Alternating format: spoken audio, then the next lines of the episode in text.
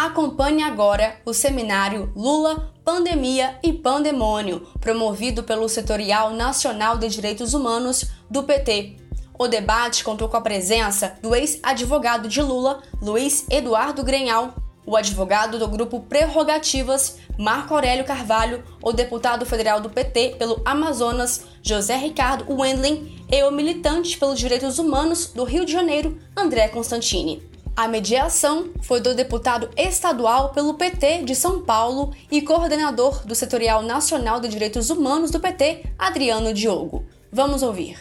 Com a palavra, Marco Aurélio Carvalho. Obrigado, querido Adriano. Primeiro, só fazer um registro. Hoje pela manhã ele começou cedo num artigo dele falando no grupo é, pela terceira vez nos últimos dias, né? Falou ontem, falou anteontem, falou hoje outra vez no artigo dele do Globo, que a gente respondeu no próprio portal do Globo. Bom, primeiro eu quero é, dar boa tarde a todos, quero cumprimentar essa mesa que está aqui composta nas figuras de dois queridos colegas que foram muito importantes para a minha formação, para a formação da minha geração, de todos os colegas do Prerrogativas, que são os companheiros Adriano Diogo e o meu querido amigo Luiz Eduardo Greenhal, que são sempre uma inspiração constante né, para todo o nosso grupo cumprimentar os demais colegas. Estou vendo o Pisolato aqui, por sinal, falei sobre os processos dele com a Gisele. Vamos em breve enfrentá-lo, se Deus quiser, todos, todos. Já tive a oportunidade de estar também com os outros colegas, dar um abraço caloroso eh, a vocês todos. Eu vou tentar, na verdade, fazer uma exposição que não seja eh, técnica, né, para tentar ser um pouco mais claro. Mas primeiro quero também hipotecar e restrita solidariedade minha pessoal e do Grupo Prerrogativas, com cada uma das 355 mil famílias brasileiras que hoje está tendo o desprazer de chorar a morte de um ente querido. Realmente, essa pandemia nos envergonha, envergonha e assola. E esses temas, Adriano, estão, estão entrelaçados, porque quando eu vejo a responsabilidade desse genocida que nos desgoverna em vergonha, eu vejo também do juiz que ajudou esse genocida a se eleger, juiz Sérgio Moro. Assim como eu também vejo a responsabilidade daqueles que se isentaram declarando voto nulo, daqueles que resolveram viajar para Paris em um descompromisso claro com a democracia brasileira e também por aqueles que sustentaram em editoriais que a escolha era difícil, né? Como se pudesse ser difícil a escolha entre um professor e um genocida. Mas, enfim, vamos lá. Nós estamos, é, Adriano, diante de uma oportunidade singular eu acredito com franqueza que o Supremo vai agir, se não por princípio, por inteligência, para reacreditar o nosso sistema de justiça. É muito menos sobre o Lula e muito mais sobre a capacidade de um país que tem dimensões constitucionais de mostrar para o Brasil e para o mundo que o seu sistema de justiça tem mecanismos para corrigir os erros que ele próprio promove, os erros que ele próprio acaba gerando. Infelizmente, no Brasil, vocês sabem, alguns que estão aqui foram vítimas disso, vários dos nossos companheiros, desde o início do, da discussão da ação penal 470, houve no Brasil um processo avançado de politização do judiciário, como um lado da moeda, e, por outro lado, como outro lado dessa moeda, um processo avançado de politização do judiciário e de judicialização da política. E nós chegamos onde chegamos exatamente por isso. Nós passamos por um golpe constitucional em 2016 exatamente por isso. Foram abertas fissuras no nosso ordenamento jurídico. Em determinado momento imperou um sentimento lavajatista na opinião pública que acabou vitimando o próprio país, enfim, e nós não temos dúvidas a respeito disso. Inclusive, o DIEESE, através de um trabalho belíssimo realizado pela CUT, conseguiu demonstrar para todo mundo que nós perdemos 4 milhões e 400 mil empregos e que nós, inclusive, tivemos prejuízos de 172 bilhões de reais. Isso não é pouca coisa. Nós tivemos, enfim, setores importantes da indústria nacional que foram desorganizados, indústria naval, petróleo e gás, construção civil e outros. Mas isso não é o que nos interessa no dia de hoje, embora tenha relação direta com esse tema. Esses processos do ex-presidente Lula são o que a gente costuma dizer, processos que começaram pelo fim. O juiz Sérgio Moro atirou a flecha e depois pintou o alvo. Ele tinha um objetivo. O objetivo era condenar o ex-presidente Lula para tirá-lo das últimas eleições presidenciais, para as quais ele era franco e indiscutível favorito. Ninguém tinha dúvida disso, tanto é verdade que esse juiz depois foi servir o presidente que ele ajudou a eleger na condição de ministro da Justiça, aguardando o cargo prometido de ministro do Supremo Tribunal Federal. Isso é uma vergonha. Mas no nosso ordenamento jurídico existem motivos para, digamos, tornar nulos determinados processos. Essas nulidades têm até uma classificação de importância. A mais importante delas, Adriano Greenhal sabe disso, né? Chega a ser até intimidador falar sobre esse tema com, com o Greenhal, que conhece toda, toda essa questão de cabo a rabo, mas a, a, a nulidade talvez mais grave numa democracia é a nulidade de um juiz suspeito. Um juiz suspeito ou parcial compromete toda a rigidez, toda a credibilidade de um sistema de justiça. Tanto é verdade que o direito alemão, do qual nós trouxemos uma série de conceitos, diz o seguinte, Pisolato: basta apenas e tão somente a impressão de suspeição para que um processo seja anulado. Eu não preciso nem confirmar que aquele juiz é suspeito, eu preciso apenas e tão somente imaginar que ele é, porque ele transparece ser e basta que ele transpareça para que seja declarado. No Brasil, a gente precisa mais do que isso, nós precisamos comprovar. O que a segunda turma, entrando na questão técnica, o que a segunda turma julgou foi a suspeição do ex-juiz Sérgio Moro e com três importantíssimos votos de três ministros extremamente corajosos, ministra Carmen Lúcia, ministro Ricardo Lewandowski e ministro Gilmar Mendes, a segunda turma confirmou a suspeição. E confirmou a suspeição do ex-juiz Sérgio Moro sem que fosse necessário utilizar uma mensagem sequer daquelas tantas que foram reveladas pela Operação Spoofing, no bojo da investigação do caso do chamado hacker de Araraquara. Não foi preciso usar uma prova sequer entre as várias provas que existiam naquelas mensagens. A defesa técnica do presidente Lula, uma defesa muito competente, acostou aos autos do HC que discute e discutia a suspeição do ex-juiz Sérgio Moro vários motivos independentes. Ela mostrou que o juiz conduziu de forma coercitiva, sem justificativa, de forma ilegal, o ex-presidente Lula, inclusive com constrangimento midiático, para desacreditar o presidente Lula diante da opinião pública, conduziu coercitivamente às dependências da Polícia Federal sem que ele fosse convidado a prestar um depoimento. A defesa técnica do presidente, muito competente, mais uma vez aqui reconheço, também demonstrou que esse juiz atuou para evitar que aquela ordem de soltura expedida pelo desembargador Favreto, por conta de um HC dos corajosos e combativos deputados Paulo Teixeira, Ivadida Mu e Paulo Pimenta, é, atuou decisivamente para que aquele alvará de soltura não fosse cumprido. Essa defesa técnica também demonstrou que esse juiz grampeou de forma clandestina a equipe técnica que defende e defendia também à época o ex-presidente Lula. Isso é gravíssimo, você sabe bem, é, querido Adriano, porque ferir o direito de defesa é comprometer um outro princípio fundante do nosso Estado de Direito. Para que as decisões judiciais tenham legitimidade, nós temos que ter a plenitude do exercício regular do direito de defesa. Direito ao contraditório, o direito a você se defender dentro da, das regras do jogo, respeitando, enfim, o ordenamento jurídico da melhor forma possível. Você grampear e acompanhar a defesa técnica de um determinado réu em tempo real, isso não é uma agressão qualquer. Isso é uma das coisas mais graves. Nós chegamos a ser, inclusive, motivo de riso e espanto para outras democracias que estão observando o que está acontecendo no Brasil. Então, a segunda turma julgou a suspeição do ex-juiz Sérgio Moro. E aí, Adriano, nós temos uma teoria dos frutos envenenados, ou melhor dizendo, para trazer do direito americano, que eles gostam tanto, a teoria da árvore envenenada. Quando um juiz é suspeito, ele compromete todos os processos, todos os atos processuais, pré-processuais, dos quais ele participou. Tem um princípio de lógica jurídica que você conhece bem, que diz o seguinte: uma pessoa não pode ser, Constantino, e, é, é, suspeita e não ser ao mesmo tempo. Ou ela é suspeita ou ela não é. Se ela for suspeita em relação ao Greenhall, num determinado processo, ela vai ser em todos. Então, a suspeição é uma condição pessoal, é uma condição personalíssima. A partir do momento que ela é confirmada em relação a determinado réu, né, como sendo, digamos, provocada por determinado juiz, ela se estende automaticamente a todos os casos em que, de um lado, estão esse juiz e, de outro, esse réu.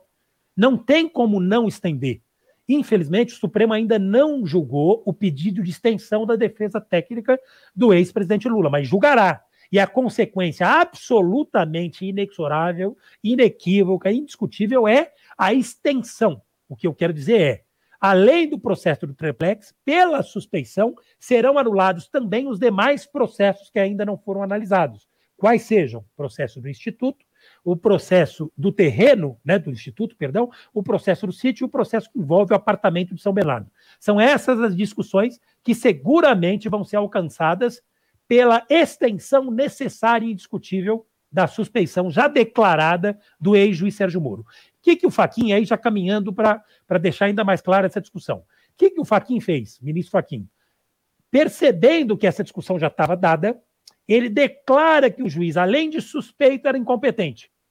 E tenta, com essa decisão monocrática, tomada por um único ministro, por isso monocrática, ele tenta, com essa decisão, fazer com que as outras, os outros processos de suspeição é, perdessem um objeto, não fossem mais discutidos pela segunda turma e não fossem mais discutidos pelo tribunal. Essa é a grande armadilha. Então, ele reconhece a incompetência para tentar evitar a discussão da suspeição. Aí o Adriano vai me perguntar: pô, você está com muito termo técnico, mas o que, que isso quer dizer? Que desgraça que isso quer dizer? De um juiz incompetente, eu posso aproveitar muita coisa. De um juiz suspeito, eu não aproveito absolutamente nada. Exatamente a teoria da árvore envenenada. Uma maçã podre no cesto, ela contamina todas as demais maçãs. Não tem como deixar de contaminar. A contaminação é inequívoca, é indiscutível é consequência imediata, é consequência lógica. Um juiz incompetente que não agiu de má fé pode produzir algum ato válido. Então, o objetivo dessa turma que está defendendo a incompetência como forma de esconder, jogar para debaixo do tapete a discussão da suspensão, é fazer com que os demais processos que ainda remanescem em relação ao ex-presidente Lula possam ser remetidos para Brasília para que, com uma eventual nova condenação, só vai acontecer se o julgamento for político, vamos ficar claro, porque não tem prova para acusar. Aliás, tem provas fartas. O Greenhall, que é advogado, inclusive, conhece bem para absolver, tem provas fartas de inocência, mas o que eles querem é ter ainda a oportunidade de condenar o presidente Lula em primeira instância, não para tirar Constantino, porque não vai dar tempo das eleições. Não vai dar tempo. Né? Nós sabemos disso, nós vamos fazer a disputa e se houver condenação, ela vai ser revista.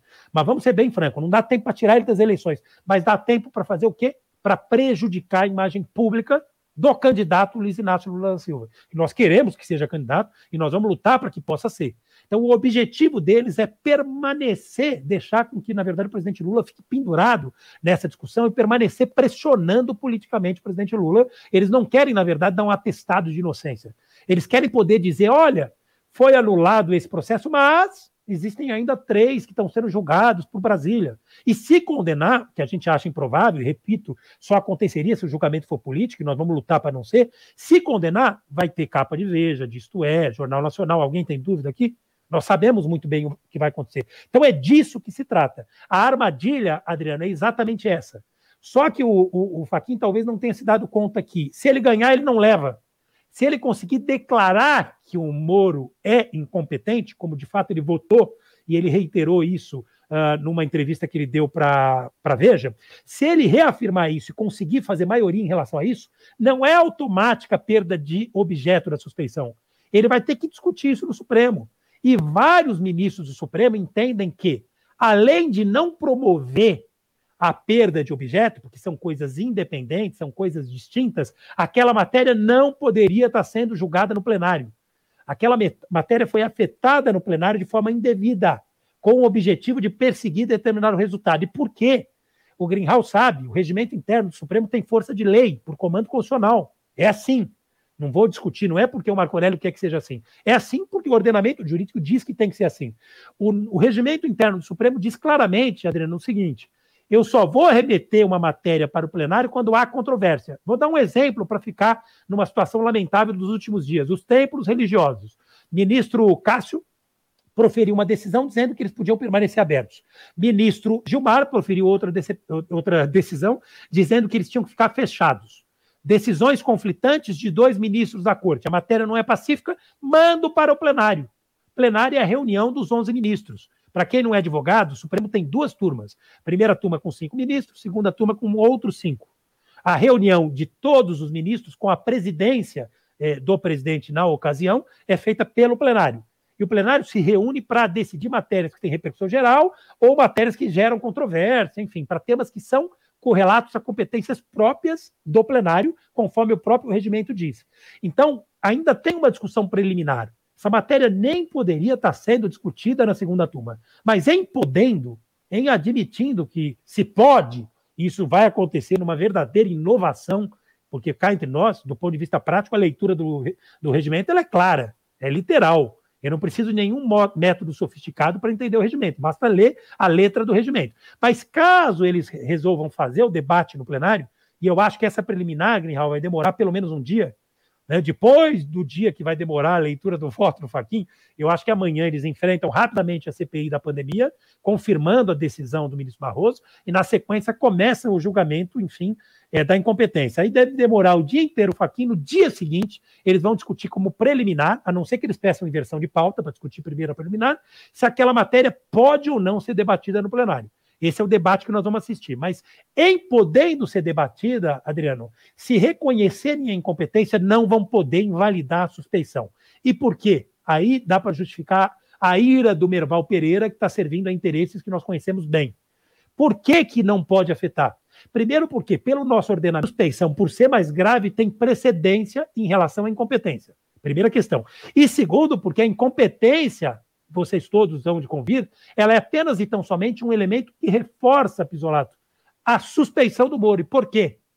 O Moro sempre soube, e os meninos dourados de Curitiba, os filhos de Januário, os procuradores da Força Tarefa, Deltan e Cia, e literalmente aí é Cia, porque tem interesse americano e nós não somos malucos, ficou comprovado, mas Deltan e Cia, desde o primeiro momento, denunciaram que aquela matéria não poderia ser discutida em Curitiba. Disseram até que o russo, o russo era o apelido do, do juiz, ia enfrentar essa dificuldade e eles deram uma saída constrangedora. Disseram assim: se o presidente Lula viajou para Brasília de avião, avião foi abastecido na Petrobras, então a matéria pode ser julgada em, em Curitiba. Só para deixar claro, Curitiba tinha competência para discutir questões correlatas à Petrobras. Ponto. Então o juiz sabia desde o início, desde quando ele leu a denúncia, que aqueles fatos jamais poderiam ser investigados em Curitiba. Se ele sabia e ele perseguiu a jurisdição, ele abraçou os processos, ele fez isso por quê? Porque ele era suspeito. Porque ele tinha o objetivo de condenar o ex-presidente Lula. Então vejam, incompetência não se confunde com suspeição. São complementares e independentes das discussões. Incompetência jamais poderia produzir o resultado de perda de objeto das ações em que vai ser discutida a extensão da suspeição. Se não fosse isso, no caso do Moro, a flagrante criminosa indiscutível incompetência dele é um elemento de reforço para a suspeição dele. Ele é, e aí isso deixou o Berval puto da vida, que a gente apresentou o segredo de Tostines. Você já deve ter comido um, uma bolacha Tostines, salgadinha e, muito gostosa. E o segredo era o seguinte: é, Tostines é fresquinha porque vende mais ou vende mais porque é fresquinha. Não tinha saído de esse paradoxo. Na verdade, não era nem dilema. O dilema traz uma saída. O que nós denunciamos para o Merval e Companhia Limitada é que este, essa, essa encruzilhada em que o Supremo é, se colocou tem uma saída. A saída é o reconhecimento da incompetência como elemento de reforço dessa suspeição ele ficou absolutamente puto. E aí, Adriano, para poder concluir e ouvir os outros colegas me colocar à disposição, nós precisamos dizer o seguinte, com toda absoluta sinceridade, nós disputamos a narrativa e hoje até mesmo juristas conservadores concordam conosco de que houve uma perseguição judicial sem precedentes na história do nosso país. Para usar os termos sábios do nosso querido presidente, nunca antes na história do nosso país um julgamento teve contornos tão escandalosamente políticos como esse julgamento teve. Nós sabemos que o nosso sistema de justiça é um sistema de justiça que perpetra, entre outras coisas, o racismo estrutural que nos envergonha, que tem um alvo preferencial, que é a população pobre, preta e periférica, mas nós não tínhamos visto ainda uma perseguição política nesse grau com um determinado alvo por objetivos políticos e eleitorais. Existem objetivos políticos em outras condenações que acabam engrossando a massa carcerária, mas esse é objeto de uma outra discussão que a gente pode fazer num outro momento. De toda sorte, Adriano, o que, que a gente sabe? Não será restituída para o presidente Lula uma hora sequer dos 580 dias em que ele foi privado da sua liberdade. Teve alegria, pelo menos nesse momento, enfim, triste, né? Isso é um paradoxo de receber as visitas constantes do companheiro, enfim, Luiz Eduardo Grinhal. Mas a verdade é que nenhum dia, nenhuma hora sequer vai ser devolvida para o presidente Lula. Ele não vai poder ser restituído, ter restituído a seu favor a liberdade que lhe foi criminosamente tirada. Ele não vai ter a oportunidade de enterrar o irmão, ele não vai ter a oportunidade de comparecer ao enterro do neto com tranquilidade, ele não vai ter a oportunidade de acompanhar o enterro de um dos maiores amigos dele, que é um grande inspirador de todos nós, continua sendo um grande exemplo, Luiz Carlos Sigmaringa Seixas, um irmão do nosso querido Greenhall, que é realmente uma referência para todo mundo que teve a oportunidade de conhecer, conviver com ele, enfim, O presidente Lula não vai ter essa oportunidade, mas que pelo menos isso seja pedagógico, que essa situação possa promover no nosso sistema de justiça uma reforma necessária pela qual o nosso sistema de justiça precisa passar. Para concluir, me colocando à disposição, o julgamento de amanhã é muito menos sobre o Lula e muito mais sobre princípios fundantes do nosso ordenamento jurídico. O que amanhã o Supremo vai julgar é se ele tem condições de corrigir distorções que o nosso próprio sistema de justiça acaba, de certa forma, gerando, e se ele tem condições de manter válidos e rígidos princípios fundantes do nosso Estado de Direito. Princípio da imparcialidade e princípio do juízo natural. Todo mundo, inclusive o Moro, inclusive Deltan, inclusive Merval, inclusive toda essa turma que fez o que fez com o país, tem direito a um juiz insuspeito e a um juiz competente. Nós não queremos para o Lula absolutamente nada além do que a aplicação correta da lei, como não desejamos para absolutamente ninguém. Para ficar ah, muito claro. Então, eu tenho realmente esperança sincera de que, se não for por princípio, vai ser por inteligência, nós vamos sair vencedor dessa discussão, que começa amanhã, mas seguramente não acaba amanhã. Então, em resumo, Adriano, as discussões não se confundem a incompetência do Moro, que deve ser reafirmada amanhã, espero que com ampla maioria, não pode prejudicar a declaração de suspeição em relação ao processo do triplex. E nem tampouco poderia, pelo menos não em tese, prejudicar a extensão dessa suspeição em relação aos outros projetos, processos. A incompetência é o elemento que reforça a suspeição. Então é basicamente isso que vai ser julgado amanhã. É isso. Muita gente com dúvida nas redes. Ah, mas eles podem anular o processo do triplex? Não, você já fez coisa julgada. Ministro Gilmar já falou a respeito dessa matéria e está muito tranquilo em relação a esse tema. O que eles podem tentar fazer é evitar que a extensão seja aplicada em relação aos outros três processos, pelos objetivos que eu rapidamente expus aqui. Mas é isso, queria cumprimentar vocês e dizer que é uma honra enorme, uma alegria, um privilégio estar aqui ao lado de vocês. Desculpa se eu falei demais, mas o Adriano tinha me dado 20 minutos e eu fiquei, acho que nos 20, 23, 22, desculpa. Mas é isso. Valeu, Marco Aurélio. Se tiver alguma pergunta, estou à disposição. Mas antes, você estava dizendo Viva Sigmaringa Seixas. Estou aqui com a careca dele, o meu papito, meu grande amigo de toda a vida. Que, olha, ainda no leito, né, da, da, quando ele estava nos deixando para o plano espiritual, o Greenhall é testemunha, porque entrou ali, ele ainda estava muito preocupado com o presidente Lula. E, e, e isso me dá uma força ainda maior para lutar pela reparação que o presidente Lula merece. Né, porque eu lembro o quanto o Sig ficou decepcionado com o que estava acontecendo com o presidente Lula. Realmente me arrepia só de lembrar. Mas, Adriano, estou à disposição. Se tiver alguma pergunta que eu possa responder sem querer. Não, pode ir para o seu próximo compromisso. Obrigado, Marco Aurélio. Valeu. Obrigado, beijo. foi um privilégio. Você está ouvindo o debate Lula, Pandemia e Pandemônio, promovido pelo Setorial Nacional de Direitos Humanos do PT. Luiz Eduardo Greenhalgh. Companheiros e companheiras, satisfação imensa estar aqui neste dia que antecede julgamento importante para a defesa do Lula, para a defesa da democracia, para a defesa do nosso partido, o Partido dos Trabalhadores. É, é uma satisfação estar aqui com companheiros José Ricardo, Carlos Bordalo, Liane Cirne, André Constantini, que faziam parte da, do, do CARD dessa atividade, e o companheiro Marco Aurélio Carvalho. Eu pedi para que se alcançasse o Marco Aurélio para dizer a importância do grupo Prerrogativas, que eu vejo, acompanho. Eu não sou muito de falar em WhatsApp, mas sou muito de ler o WhatsApp. Tá eu não, eu não, eu sou mais antigo, acho que dos que estão aqui. Eu, eu ainda sou da época da, da caneta BIC e do papel jornal para fazer petição antes de datilografar, tá certo? Então, difícil para mim ficar uh, zapeando toda hora, me comunicando, mas eu leio muito e vejo as opiniões e hoje eu considero o grupo Prerrogativas talvez o maior e o mais importante conjunto de advogados e juristas brasileiros em prol da defesa da democracia, tá certo? E a Associação Brasileira de Juízes, de Juristas Democráticos, a BJD, que da Carol Kroner, né, do Aldo Arantes e de tantos outros companheiros que ali militam, a Tânia, etc. Então, Queria dizer também da minha satisfação de estar aqui revendo o companheiro Marcelo Santa Cruz.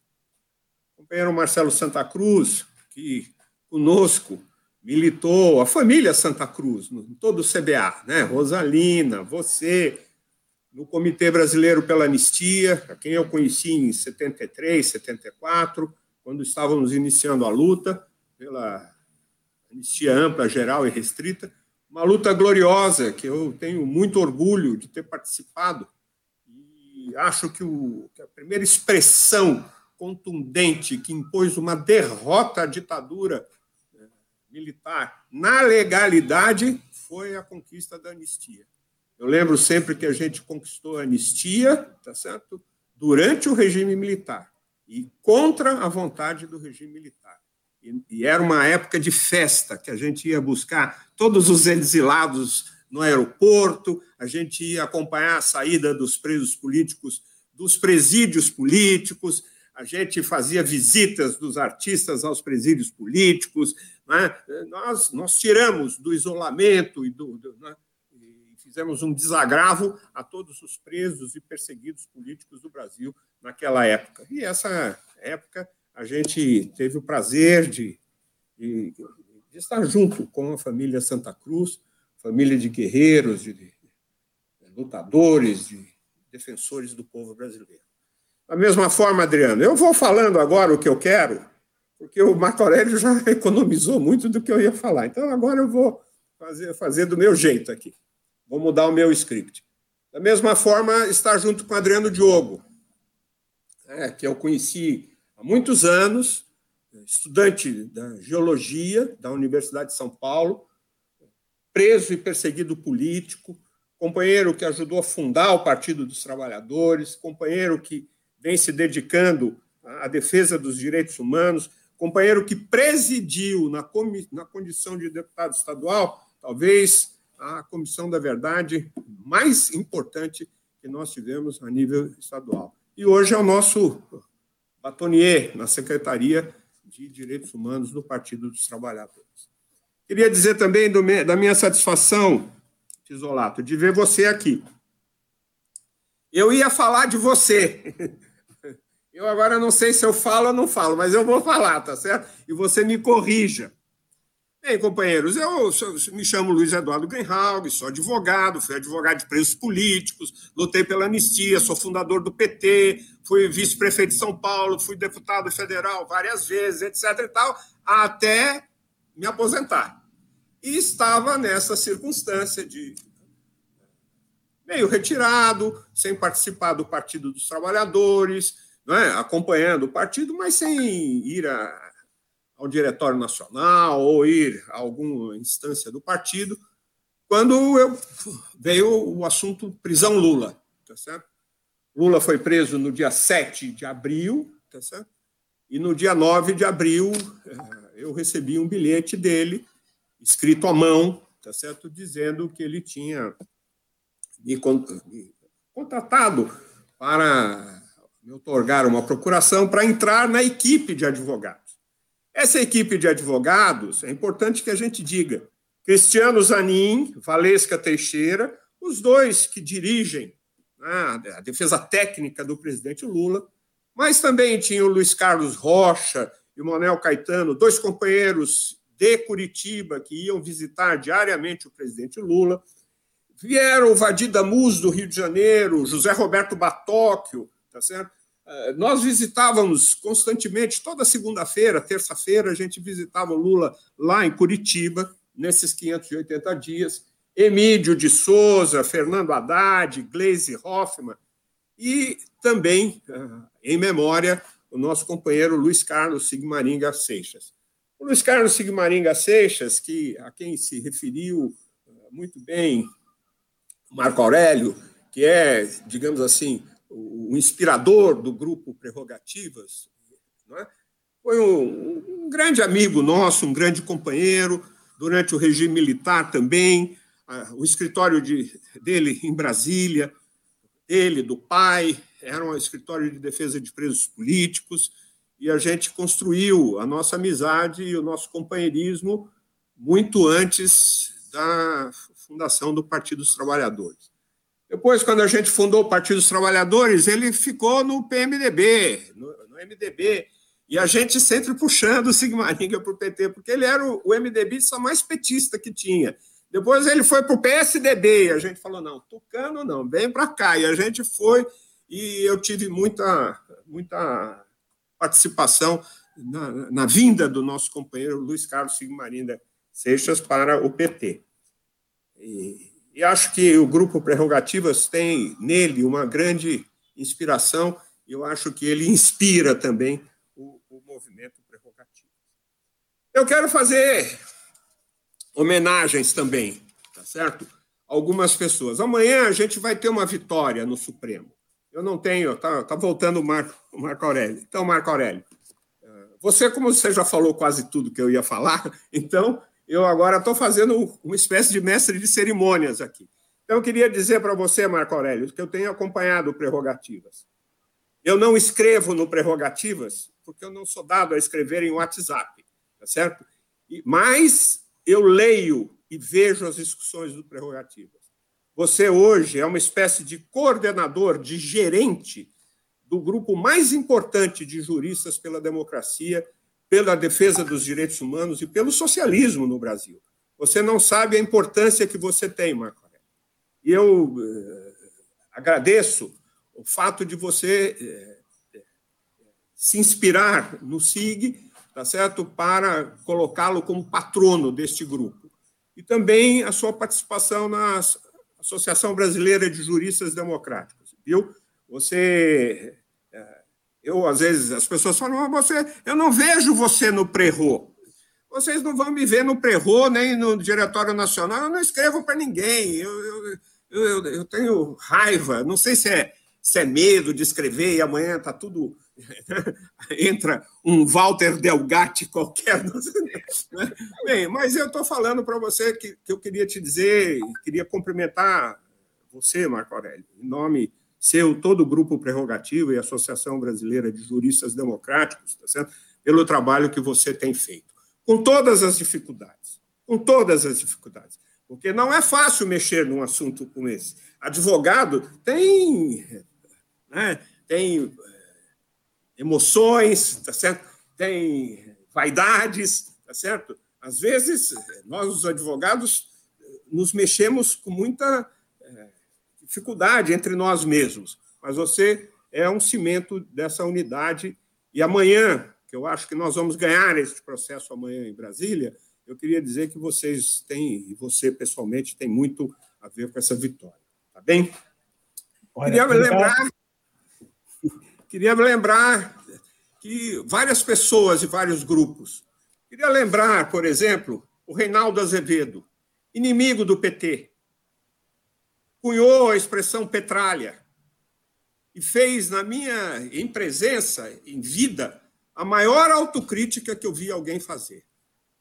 Quem viu o que ele escreveu e quem viu a entrevista que ele fez ao presidente Lula na semana passada, mostra não é? Como é possível uma pessoa ir compreendendo a situação política, evoluindo na sua capacidade de intervenção e de compreensão e reconhecer os seus erros. Queria falar também do, do Felipe Neto, esse menino que tem 40, 50 milhões de, de, de, de assinantes, não sei se chama assinantes, mas de, adeptos, de, fãs, de inscritos no seu corpo, que é uma pessoa que tem se, também, no começo, falava mal do PT e depois foi compreendendo e teve uma evolução importantíssima. E hoje tá é um, um defensor e, do direito, dos direitos humanos, da juventude, tá certo? na luta contra a, a, o genocida e está sendo perseguido tá certo? pelo genocida e é um cara que reconheceu a, a situação. Queria falar do Eduardo Moreira, tá certo? Que, que, que, também teve uma metamorfose incrível. Um rapaz brilhante, economista, banqueiro, e não sei das quantas, de repente, o movimento Sem Terra o convida para ir visitar um acampamento e ele fica é, dois, três dias, quatro dias, dormindo como eu dormi quando, quando eu era advogado do Movimento Sem Terra, em, em lonas, etc. e tal, e tem uma metamorfose, que tem uma transmutação, e vira a pessoa que virou hoje, e está uh, ajudando também na, na luta pela defesa da democracia. Essas três pessoas eu queria lembrar. Eu queria dizer que nós vamos ter um herói. Esse menino, Walter Delgatti, neto, esse rapaz, o papel que ele teve nisso na, na, na, vai ser reconhecido no futuro como uma pessoa importante. Porque, olha, o, de, o, o, o, João Vacari foi preso, tá? É, e no primeiro, no primeiro, foi preso no dia 7 de abril de 2015. No primeiro aniversário que ele passou na cadeia, nós, os amigos dele, fizemos uma atividade numa sede do Sindicato dos Bancários aqui em São Paulo, e trouxemos a família, e trouxemos a mulher, e trouxemos a filha, e trouxemos o João, seu genro, tá certo? E falamos um pouco da, da coisa. Eu estava vendo hoje, Adriano, o que eu falei naquele dia, em 2005, eu disse que por trás da Lava Jato estavam os Estados Unidos. Por quê? Porque por trás de todo o golpe que existe no Brasil está os Estados Unidos, está a CIA, etc. e tal. E que eu achava que estavam os Estados Unidos por causa que queriam acabar com a Petrobras por causa do pré-sal da Petrobras.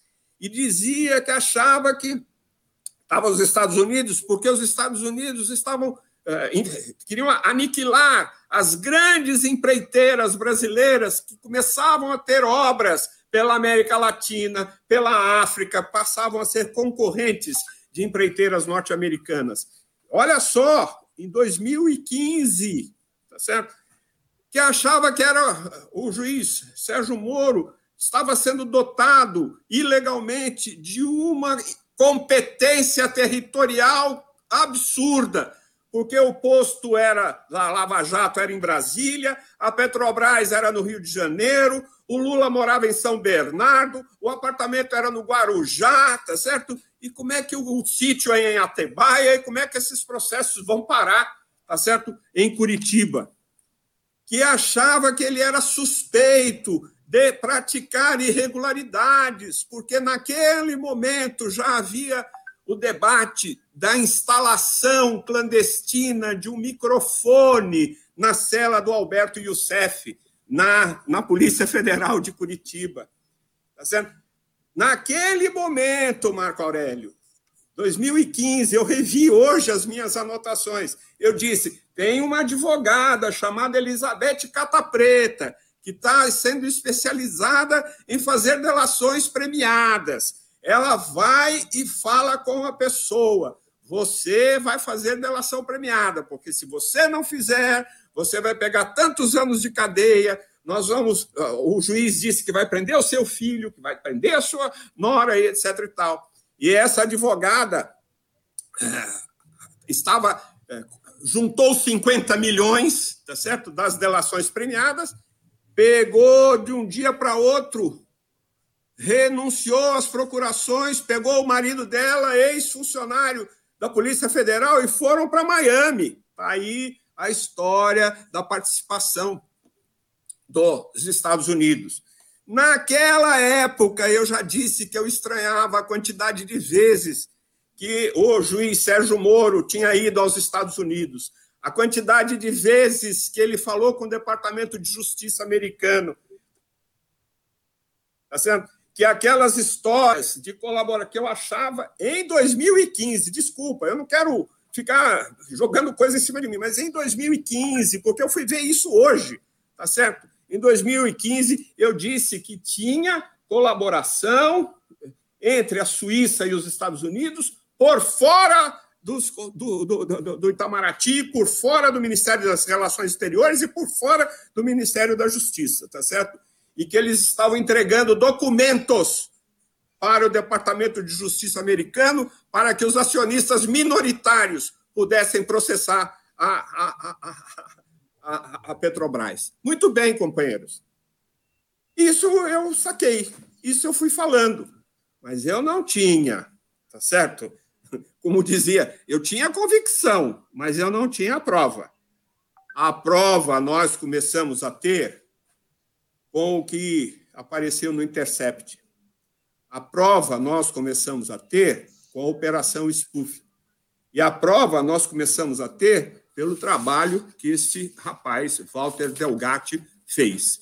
Eu queria dizer que a importância, talvez esse Walter Delgatti, que eu não conheço, não saiba a importância dele para a defesa da democracia, para a comprovação da inocência do Lula, tá certo?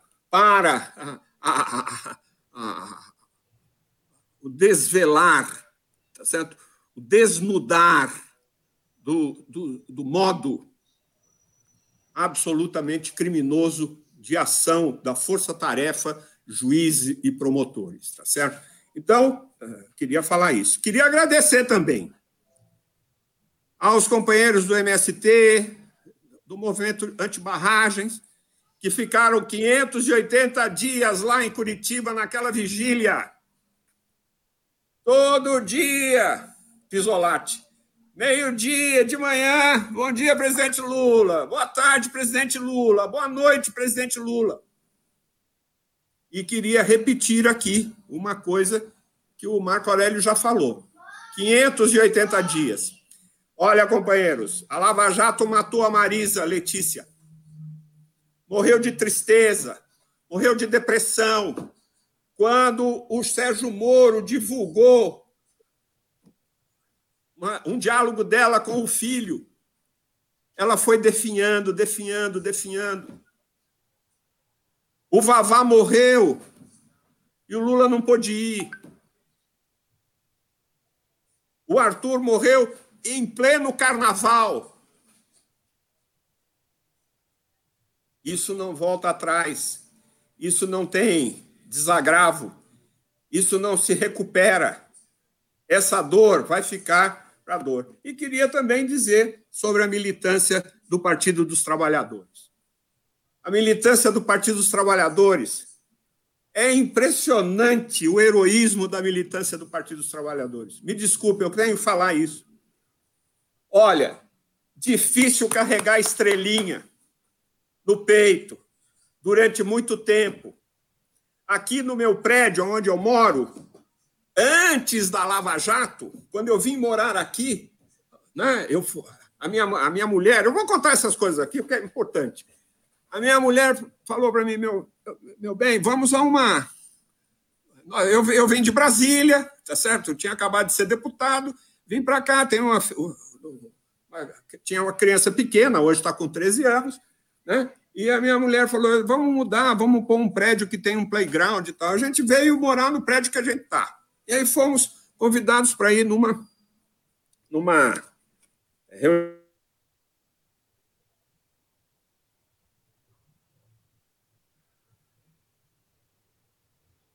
A conexão está ruim, pronto. Nunca fui em reunião de condomínio, não me força aí, não, vai, porque você precisa de fazer social. E não sei. Nós fomos na reunião de condomínio. Chegou lá na reunião de condomínio, eu falei: olha, eu vou ficar sentado, não vou falar nada. Aí a minha mulher falou: Olha, eu me chamo Clarice, meu marido está aqui, nós viemos de Brasília, até, isso, aquilo tal, e estamos à disposição. Tá certo? Aí levanta uma senhora lá na frente. Eu conheço vocês, eu acho que eu tenho procuração de todos nós aqui nesta Assembleia para dizer que é uma honra vocês estarem morando aqui. Eu conheço o senhor, deputado Greenhalgh. O senhor foi presidente da Comissão de Justiça, o senhor foi presidente da Comissão de Direitos Humanos, deputado. E o senhor está morando aqui, seja bem-vindo.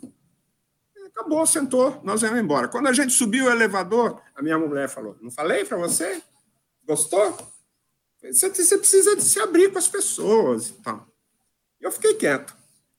Rapazes, quando começou a bateção de panela, com relação à companheira Dilma Rousseff, no dia em que a companheira Dilma Rousseff sofreu o impeachment, o meu prédio foi bombardeado e o meu andar foi bombardeado. E a pessoa que mais atirava fogos de artifício na, na janela, tá certo? Do meu andar era aquela danada que, que disse que era. Entendeu? Então, aqui era difícil ser do PT.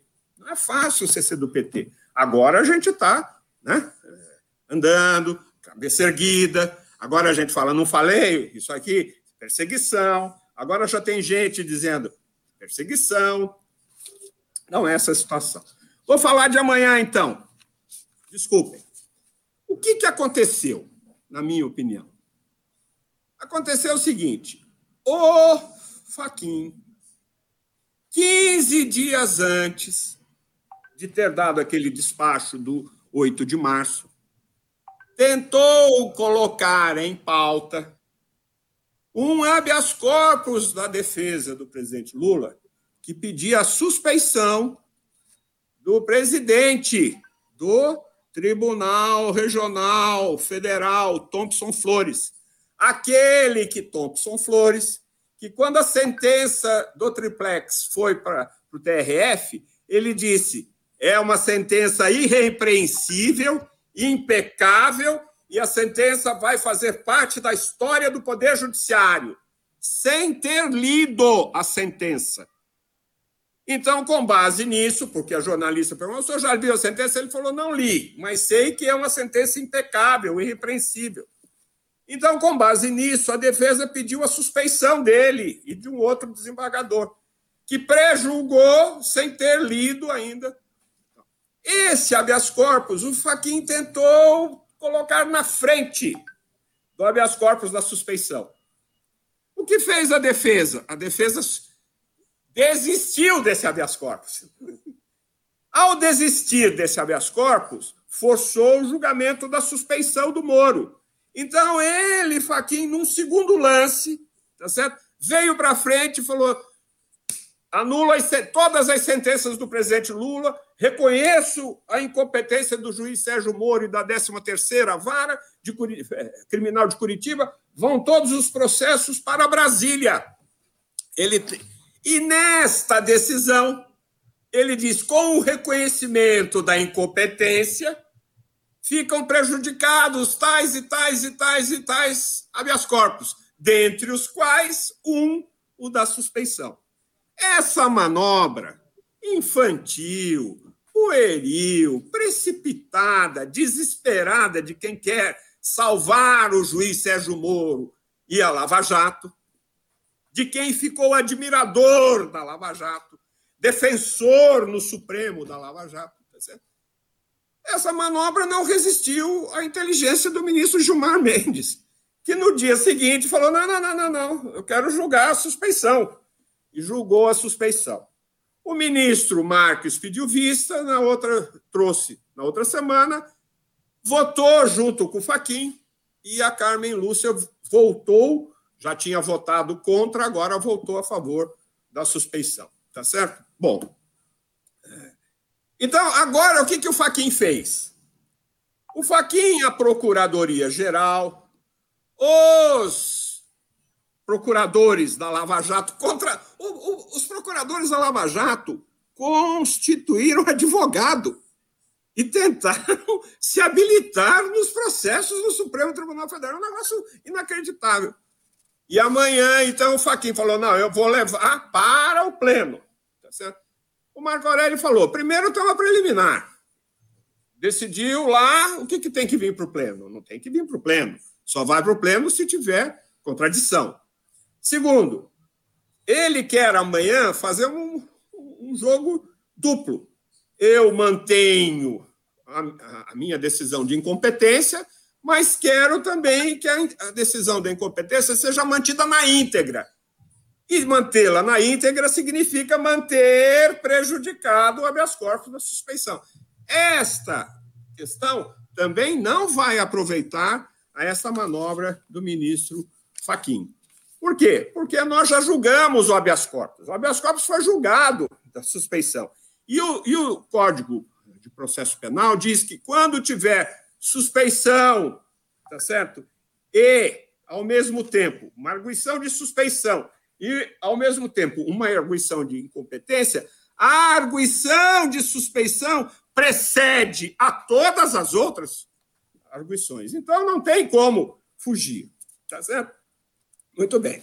Então, essa é a situação que nós estamos. Eu queria encerrar, Adriano Diogo, companheiros que estão aqui, dizendo o seguinte: esta semana, semana passada, a semana retrasada, eu vi, não é só o Lula. Nós temos aqui, olha, José Dirceu, Isolati, Delúbio Soares de Castro, João Vacari, tá certo? uma série de companheiros que também não vão ter recuperados os seus direitos pelo tempo que passou na cadeia, que passaram na cadeia.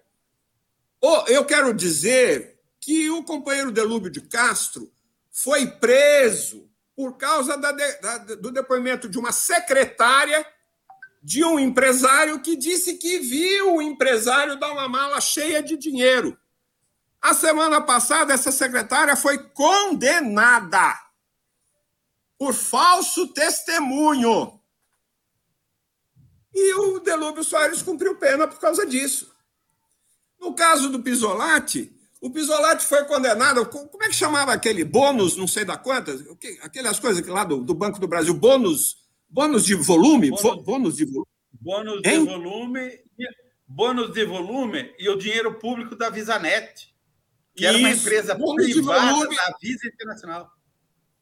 É, e agora saiu um laudo dizendo que não teve dinheiro público na Visanet e que o bônus de volume era uma coisa normal. E o que, que vai pagar? Como é que vai recuperar os direitos do companheiro? Tá certo? O tempo de sofrimento da família, a, o, o, o escracho nacional, a humilhação, a execração pública. Então, eu acho que nós devíamos Amanhã a gente vai ganhar o Lula. Amanhã o, o Marco Aurélio acha que, com razão, que talvez não termine amanhã. É, é provável mesmo que não termine. Mas é próximo 15, 20 dias, eu acho que isso aí vai terminar. Mas eu acho que nós tínhamos que preparar uma pressão coletiva. Tá certo? O João Vacari passou três anos e pouco preso, companheiro. Em todos os processos dele, ele foi absolvido em oito, em três ele está condenado. Na condenação, só delação premiada. E tem gente na delação premiada que no começo foi lá e falou de terceiros e não falou dele. E a força-tarefa dizia para o cara: Isso aí nós já sabemos, isso aí a gente não quer. A gente quer o que, que você tem da Dilma, o que, que você tem do Lula, o que, que você tem do Vacari. A, a operação spoofing, esses diálogos, que nós estamos aproveitando para inocentar o Lula, serve também para inocentar todo mundo.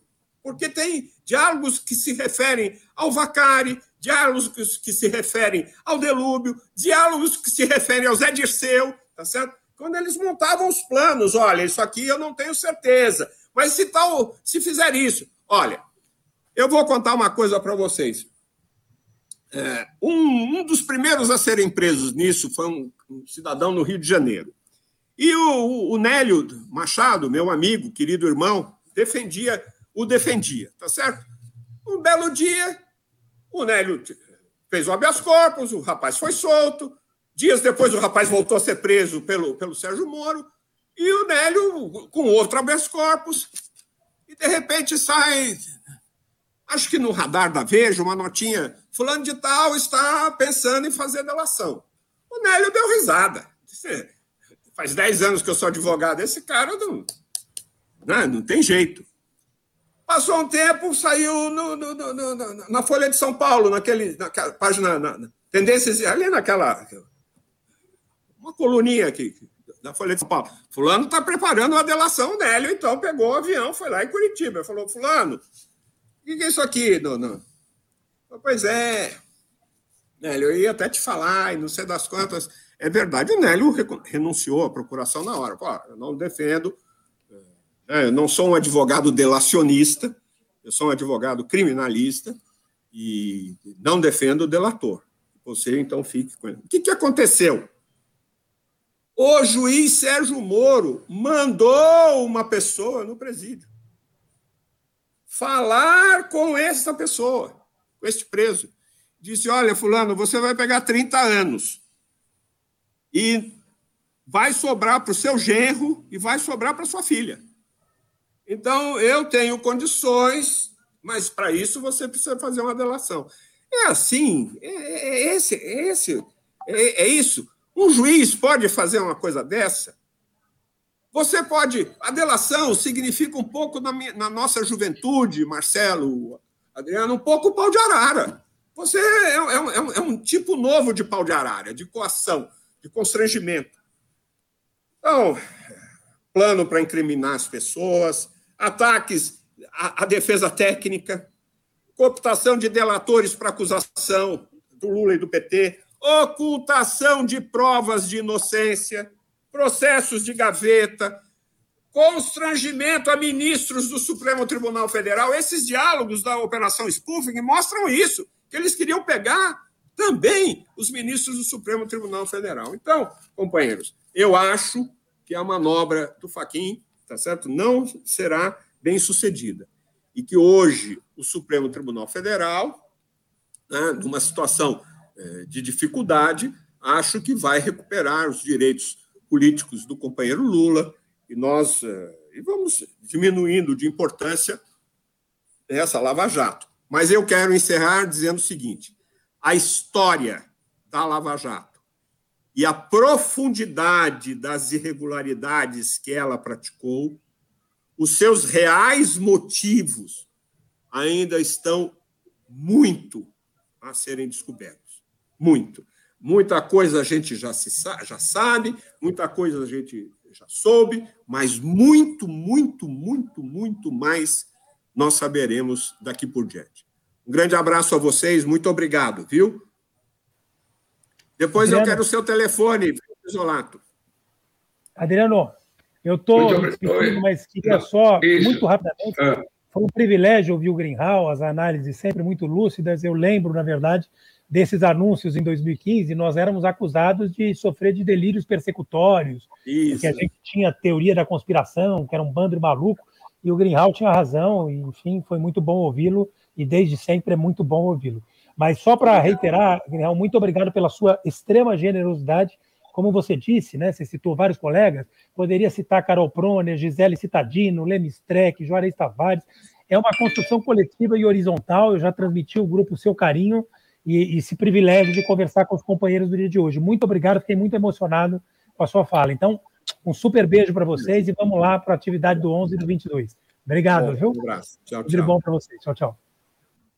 Bom, vou em seguida já passar a palavra os companheiros do Pará, companheiro Bordalo, deputado estadual da Assembleia Legislativa do Pará, sofreu um, um, um acidente de trabalho numa ocupação, num despejo, acabou ferido, está impossibilitado e representando o mandato.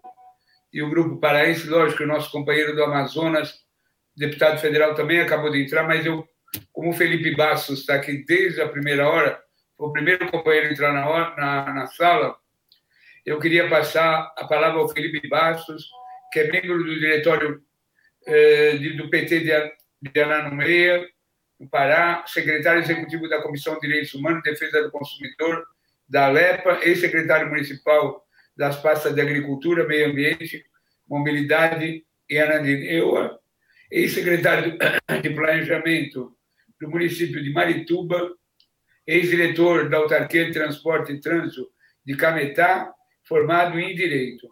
Companheiro, peço até desculpa, do dois advogados, dois juristas que falam maravilhosamente bem. Eu não tive nem, nem o direito, nem a, a, a intenção de interrompê-los. Mas já passo a palavra para o companheiro Felipe Bastos, e porque Belém e Manaus tiveram uma, uma incidência da pandemia de uma forma impressionante, e isso teve uma incidência em toda a região amazônica, e nós gostaríamos de ouvir. Muito obrigado. Com a palavra o companheiro Felipe Bastos. Bem, obrigado aos companheiros. Primeiro, é, agradecer a, a, o convite né, e a manutenção do convite, o deputado Bordalo, que é o nosso presidente da Comissão de Direitos Humanos, deputado do PT do Pará. É, no dia de ontem, é, foi ao município de Goianésia, onde o delegado da Delegacia Especializada de Conflitos Agrários resolveu, por conta própria, realizar uma espécie de, de despejo né, de pessoas que, enfim, produziram uma ocupação numa terra que alguém tenta demonstrar que tem, que, que, que legitimamente ocupa. Né? Então, foi uma ocupação e o delegado, por conta própria, resolveu fazer a, a, expulsão dessas pessoas sem o devido processo legal, sem ajuizamento, sem nada, apenas com base numa, num boletim de ocorrência. Né?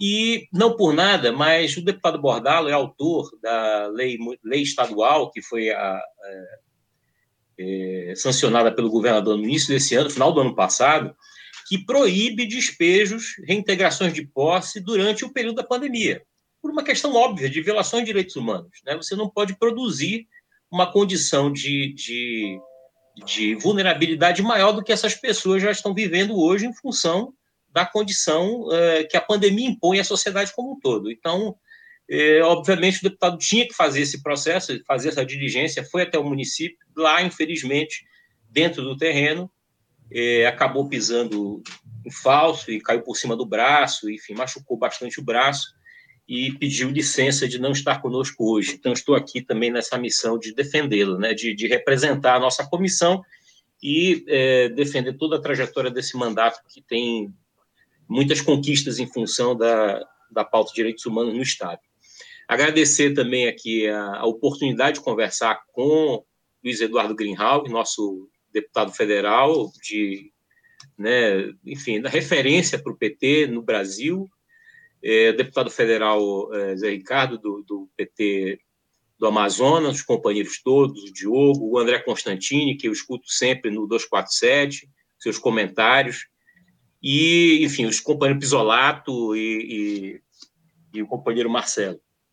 Bem, é, o companheiro Greenhalgh aí me deixou, de certa forma, bastante emocionado na sua fala, né? Percebi a carga emocional de todo esse esse acúmulo de, de, pressões que a gente vai vivendo, de ter visto isso, seu amigo Lula, passar por esse tipo de, de situação. E quero te dizer, Eduardo, que eu acho que todos nós petistas sentimos isso no coração.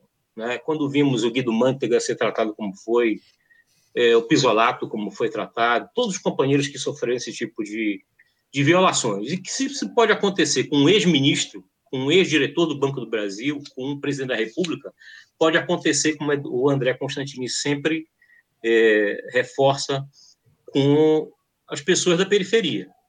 E nós dois aqui, da Amazônia, é, somos um outro tipo de periferia. Né? Somos periferia do Brasil, periferia da, é, do modelo de ocupação que o Brasil é, é, é vítima desde que, a, que os portugueses chegaram por aqui né? É, somos talvez ainda a última fronteira da periferia no Brasil. Somos o, o final da linha do, do, do, metrô, onde o metrô não chega, né? mais longe ainda do que isso. Então, trazer talvez essa, essa perspectiva de desse nível de periferia, periferia do Brasil, não só apenas as periferias urbanas, eu acho que é muito importante. E, aproveitando o tema, dizer basicamente aqui que é, a pandemia não é a origem do nosso pandemônio. Nós estamos vivendo um pandemônio, mas a pandemia faz parte dele. O pandemônio começa com é, o processo da criminalização é, da esquerda, a partir da chegada do Lula na presidência da República em 2003, né? É, por todos esses processos que, nós, que vocês relataram aqui, Marco Aurélio e você relataram, o que aconteceu com o Pisolato, que está lá atrás ainda, né, no, no, no, esquema do mensalão, ainda no, na, na, na, produção dessa tentativa de prender o Lula na primeira versão dela com, a, com o mensalão, e que acaba, de certa forma, dando certo. Então, acredito que o nosso pandemônio, que não começa agora com a pandemia, ele, a pandemia faz parte, está contida dentro do pandemônio, ele começa a terminar, espero que a partir de amanhã, e se consolide em 1 de janeiro de 2023, quando a gente possa na esplanada acompanhar o Lula desfilando em carro aberto mais uma vez, né? a presidência. Bem, na Amazônia especificamente, a ausência do Lula, e aí, claro, por extensão, o governo é, que ele vinha, que ele desenvolveu e que passou é, para a nossa companheira Dilma, ele, ele, ele, quando se desmonta a partir da, da, enfim, os primeiros questionamentos, a vitória da Dilma no segundo mandato, é, daquela condição de que se tomar posse não vai governar, se, né, se, se, assumir não, não governa, enfim, todo aquele discurso do Écio Neves e Companhia Limitada, ele ali começa, acredito que o pandemônio mais mais é cruel para a Amazônia especificamente, porque os dois governos nossos, do Lula e da Dilma, eles foram de trazer para a, a Amazônia acesso a direitos, né? de permitir com que nós pudéssemos começar a ter uma perspectiva de construção de garantia de direitos efetiva para os povos da Amazônia, sejam eles os indígenas, os quilombolas, os ribeirinhos, inclusive os moradores urbanos das nossas favelas nas grandes cidades. Eu sou do diretório do PT de Ananindeua. Ananindeua é a terceira cidade da Amazônia, perdendo apenas para Manaus e, e, e Belém, né, que são as duas capitais. Ananindeua, portanto, é, re, é região metropolitana de Belém. E sabemos muito bem como é essa realidade de, de periferia de, de região metropolitana. Mas também convivemos diretamente com a nossa realidade amazônica, né? É, e para vocês terem uma ideia, por exemplo, o que foi o governo Lula, por exemplo, para a Amazônia do ponto de vista da reforma agrária? Foi o reconhecimento de dezenas e centenas de assentamentos eh, históricos de, de, de moradores da, das áreas, enfim, nas nossas beiras de rio, de um modo geral, criando assentamentos agroextrativistas, né? Esses assentamentos tiveram, as pessoas tiveram direito a casa, tiveram direito a fomento, tiveram direito a assistência técnica e extensão rural, tiveram direito a programas de, de, de compensação ambiental, como, por exemplo, o nosso Bolsa Verde, tiveram acesso à energia elétrica através do, do, do, do Luz para Todos. Essas pessoas tiveram acesso a mercados, conseguiram vender, né? É, conseguiram comercializar o nosso ouro aqui, por exemplo, da região mais próxima de Belém, que é o açaí, né, para o, o Brasil inteiro, para o mundo inteiro, acessaram mercados, ganharam dinheiro e rapidamente, com o desmonte das políticas públicas, se viram alijados de tudo isso. Se viram absolutamente abandonados de todas essas conquistas. Né? É, é, e eu faço isso, faço esse, esse, esse, esse recorte aqui, para mostrar que é, aquilo que nos tiraram, que pode parecer para quem é apenas para os petistas que é apenas um símbolo que é o Lula, mas para as pessoas ele é muito mais do que um símbolo. Ele é a condição de, de, de uma condição de alcançar um mínimo nível de subsistência, né? Foi esse o marco da, da ascensão do Lula como presidente e do governo que nós desenvolvemos em conjunto, todos nós aqui, ajudamos de alguma forma a construir, mesmo aqueles que não estavam no governo federal, enfim. É, e o pandemônio, então, começa com esse desmonte. Né? Aqui nós temos é, um deputado federal e um ex-deputado federal, e sabem muito bem que as relações de troca no Congresso Nacional, nas relações em que, uh, antes dos nossos governos, um deputado valia pelo peso que ele tinha em voto, aquilo que ele podia fazer e que tinha que mendigar relações no Congresso Nacional para poder ter acesso a levar, por exemplo, um, uma unidade de saúde para um município como, por exemplo, Limoeiro do Ajuru, aqui no Baixo Tocantins, né, era praticamente a necessidade de você ir lá fazer o pior acordo, o acordo mais espúrio possível com o presidente da Câmara, com o, o presidente da comissão de, de, de, orçamento da Câmara, ou então ter que ajoelhar na frente de um ministro, de um governo de direito, das piores situações, e nós fizemos políticas públicas com gestão fazendo com que um prefeito do município do Baixo Tocantins, ou da fronteira do Pará com, com o Amazonas como faro, pudesse chegar, apresentar os dados de, da realidade do seu município no, numa plataforma do Ministério da Saúde, da Educação, e sair de lá com uma creche contratada para o seu município, para poder botar criança dentro de uma creche, poder ter um posto de saúde numa UBS fluvial em Faro ou em, em Terra Santa, né? É, no oeste do Pará. É, então, isso foi absolutamente desmontado. Hoje, novamente, impera a relação, a partir, por exemplo, do Temer. O que, que o Temer fez para se manter presidente da República naquela guerra que enfrentou com, com a PGR, com a, com a, com a PGR, né? É, naquele processo de chantagem, de denúncias em cima de denúncias, para tentar derrubá-lo. Teve que jogar dinheiro a rodo dentro do Congresso para poder comprar deputados e, e, e evitar que os processos de, de investigação sobre ele se, eh, se impusessem e gerassem processos de impeachment e de outras situações. Então, nós estamos vivendo a mesma coisa hoje. O desmonte de políticas públicas é também o desmonte da capacidade de reação do nosso povo para uma condição de combate efetivo. Eh, eu vejo muito o André eh, citando a condição de, de sobrevivência nas favelas do Rio de Janeiro. É, isso, de certa forma, é o que nós vemos aqui. Como é que você pode esperar que uma pessoa tenha capacidade de fazer um levante, de, de reagir a ponto de se indignar com essa situação quando ela está preocupada em comer no dia seguinte? Ou até mesmo de comer à noite. Né? Não precisa ser no dia seguinte, porque o cara, se tomou café, não sabe como é que janta. Isso vale da favela do Rio e vale também na beira do rio, né? aqui na Amazônia. Né? Então, sob essa perspectiva, é que a pandemia sim se insere.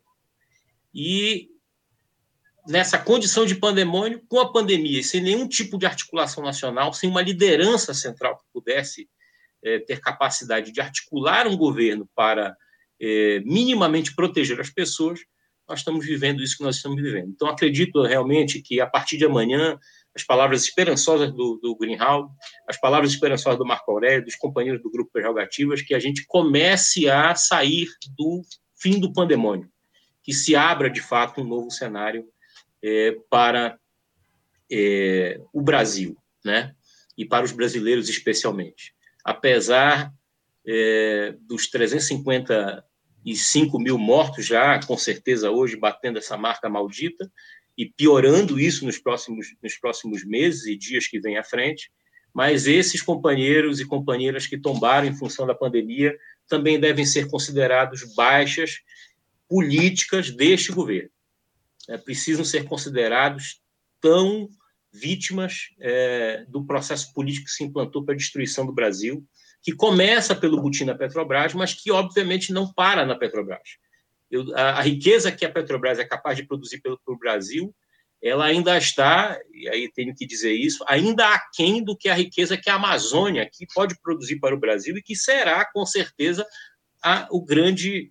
É, é, está dentro desses planos e você, Greenhalgh, é, disse que ainda não estão claros exatamente qual era o, a, a, a, intenção do desmonte, né? a intenção da destruição de toda essa construção que eu citei aqui, que foi feita pelo presidente Lula, com a trajetória de companheiros como você, o Marcelo e outros que construíram o PT ao longo desses anos.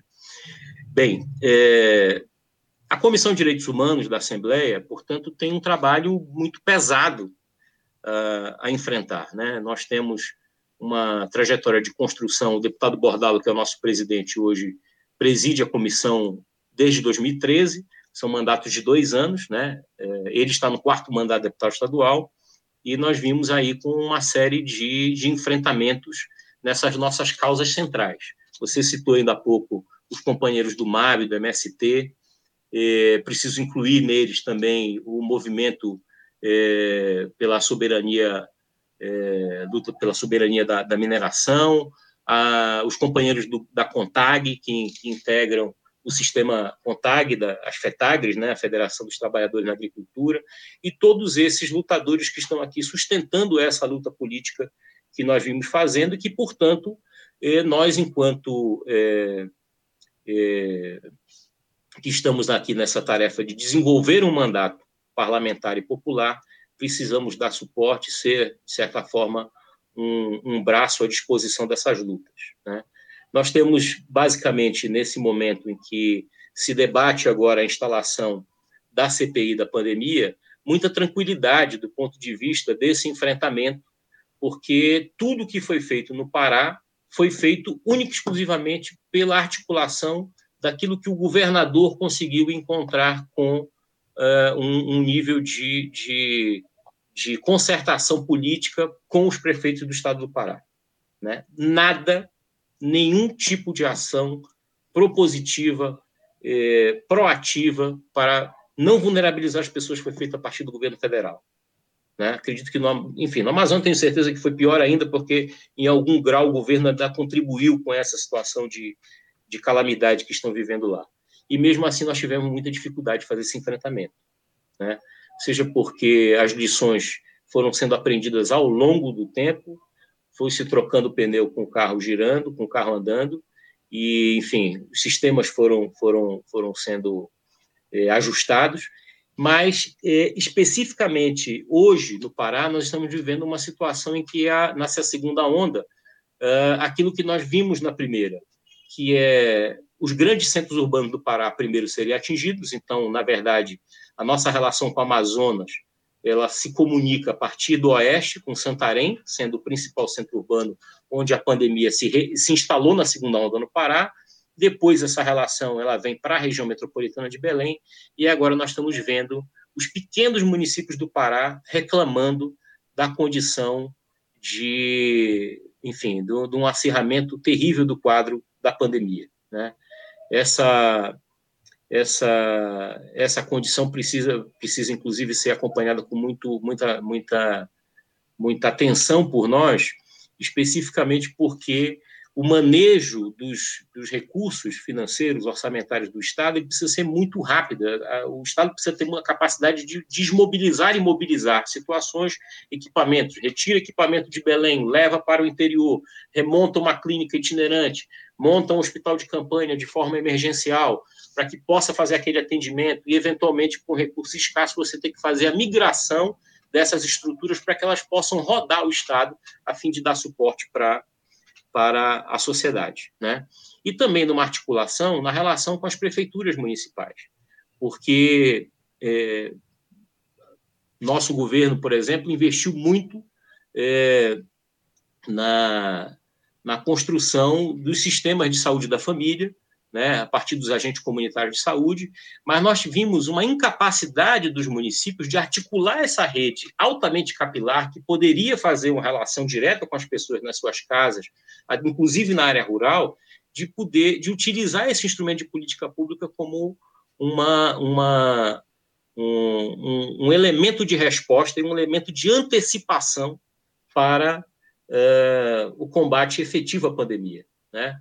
Exatamente por conta de que nós não tínhamos centralidade no Brasil de política de raciocínio lógico, de cima para baixo, inclusive, mas também sendo retroalimentada a partir dessa relação com as CIBs, que são as comissões interpartites, é, é, bipartites, né, entre os municípios, em todas as políticas públicas que nós criamos, seja ela de saúde, de educação, de assistência social, que estão na base do enfrentamento da, da pandemia. Né? Então, temos acompanhado esse processo, esses processos, vendo de forma muito triste a pandemia chegar com força na segunda onda no interior do Pará, nos municípios mais pobres, em todas as nossas regiões, né? É, mas também temos aqui, de certa forma, a esperança de que o que se aprendeu nesse período permite com que o governador, que não é do PT, é do MDB, mas há que se fazer o registro de que tem sido extremamente é, responsável, cauteloso, é, proativo e buscando fazer com que a população do Estado do Pará seja protegida, mesmo assumindo todo o ônus que vocês imaginam que um gestor, seja ele municipal ou estadual, precise é, assumir para que possa fazer uma resposta adequada, né?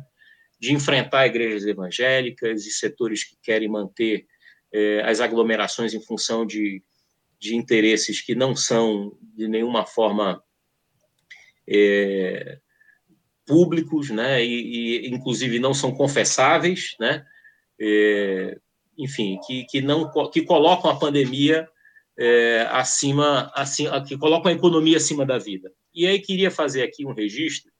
Nós temos um, um professor, enfim, um, um, pesquisador paraense que é professor da Unicamp e dirige hoje, coordena o SECOM, que é o Centro de Estudos e Conflitos é, é, Centro de Estudos Econômicos e Conjuntura Política da Unicamp, professor Pedro Paulo Bastos, que por acaso é meu primo, mas não por isso fazendo propaganda da família, mas pelo contrário, registrando aqui todo o, o, o respeito pelo estudo que ele divulga uh, desde ontem, do dia 12, em que mostra claramente um, uma nota técnica do Centro de Estudo da Unicamp, mostrando claramente de que a atuação é, atrasada, não, não, não assertiva é, e não agressiva é, das medidas de distanciamento social, é, no caso de contenção da, da infecção pelo vírus, pelo coronavírus,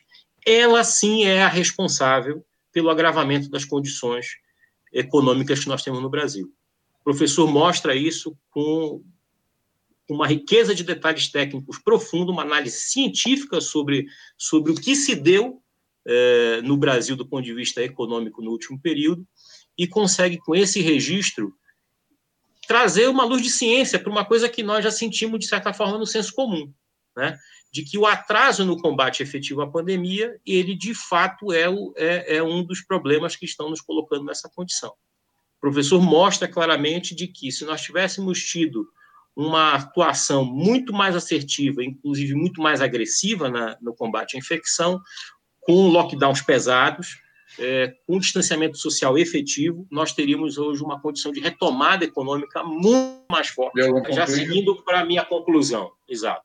Então, o professor consegue trazer luz da ciência para isso. Aquilo que nós sentimos no senso comum, ele traz a luz da ciência e destrói de uma vez por todas, com qualquer tipo de argumento de que os governadores e os prefeitos que são alinhados com política de distanciamento social, esses sim são responsáveis pela, pela o acirramento da crise econômica do Brasil. Né?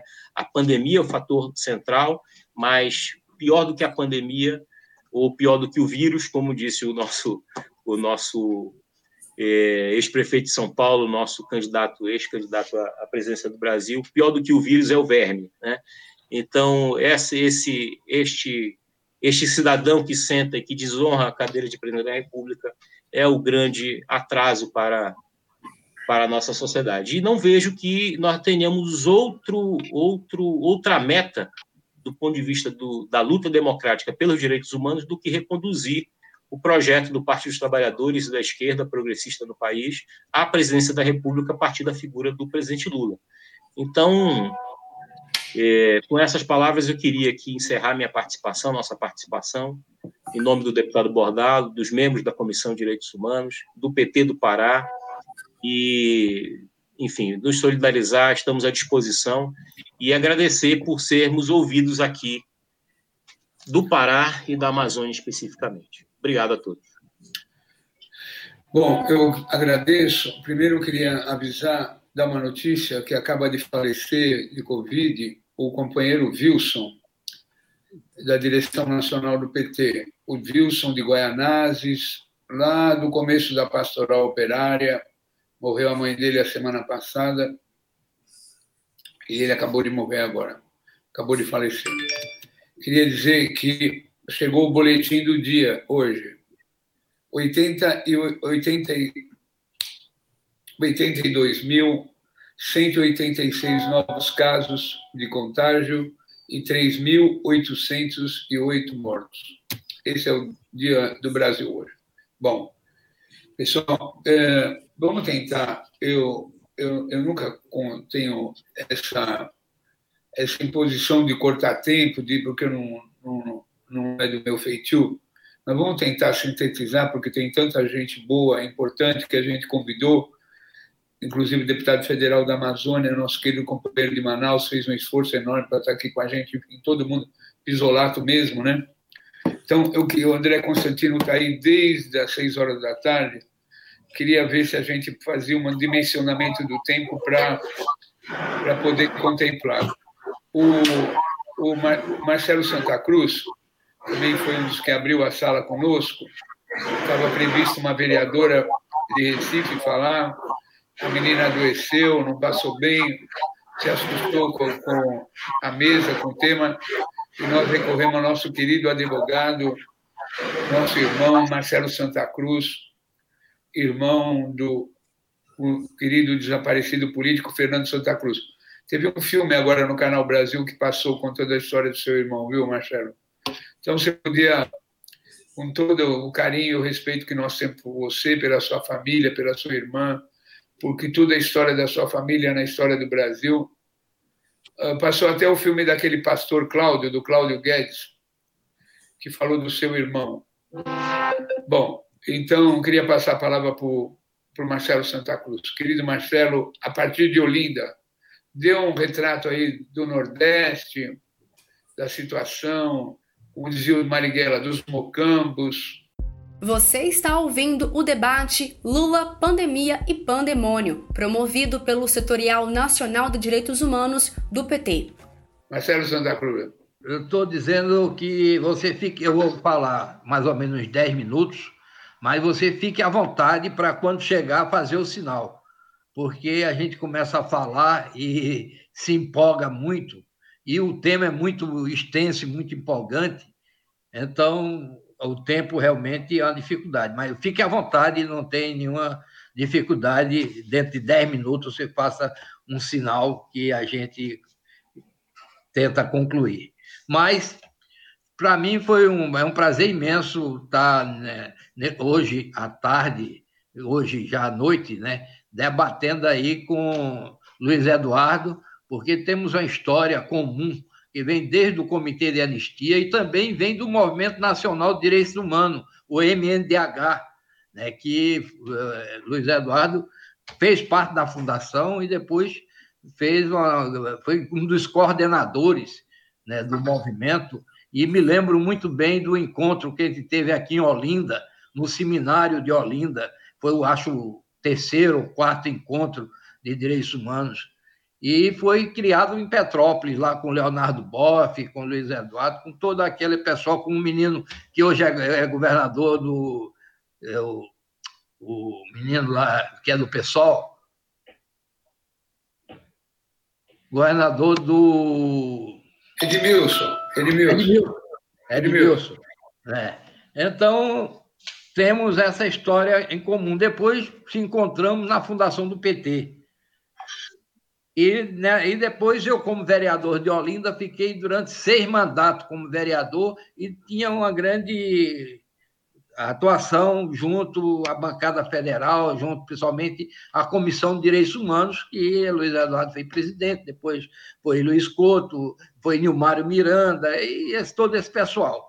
E Adriano nem se fala, né? Na Comissão da Verdade, foi quando praticamente eu conheci, e a gente teve um trabalho em conjunto e continua até hoje nesse trabalho junto com a memória, a verdade e a justiça, inclusive dando desdobramento da Comissão da Verdade. A gente tem algumas críticas à comissão, acho que foi constituída tardiamente, não avançou muito na questão dos desaparecidos, mas exerceu um papel importantíssimo, porque hoje nós temos uma versão que é a versão do Estado brasileiro em relação ao golpe à ditadura. Então, essa é a versão oficial. Mesmo que eles queiram agora reescrever a história, mas é praticamente impossível, porque foi uma comissão de Estado, não foi uma comissão de governo. E hoje, esse desdobramento da Comissão da Verdade é importante que a gente hoje levante a questão da revogação da Lei de Segurança Nacional, que levantamos lá atrás e não conseguimos revogar em nosso governo.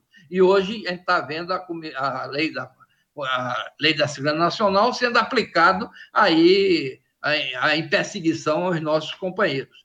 Além disso, é inconstitucional, porque a lei, a Constituição Brasileira de 88, a lei, todas as leis infraconstitucionais que vai de encontro à Constituição, tem que ser revogada. Então, hoje está garantido todos os direitos de expressão, de opinião, de manifestação, enquanto a lei de segurança, não, que Luiz Eduardo conhece muito bem, né, é uma filosofia inspirada no que o inimigo interno e que não precisa detalhar quais são as atividades, qual é a coisa, é de maneira genérica, você enquadra qualquer pessoa na Lei de Segurança Nacional.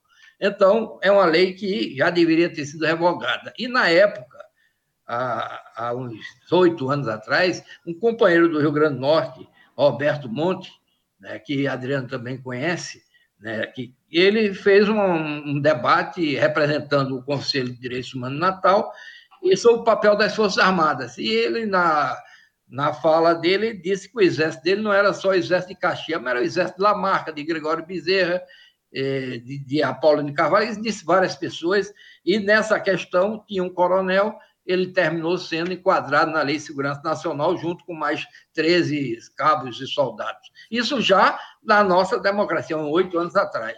E levantamos na época que não só a revogação da Lei de Segurança Nacional, mas também devia ser extinto a justiça militar que não tem sentido ter uma justiça militar em época de paz, e isso existe em época de guerra. Então, ter uma estrutura caríssima, como é o Superior Tribunal Militar e as auditorias, né, para julgar é, militar que passa cheque sem fundo, batido de automóvel, etc.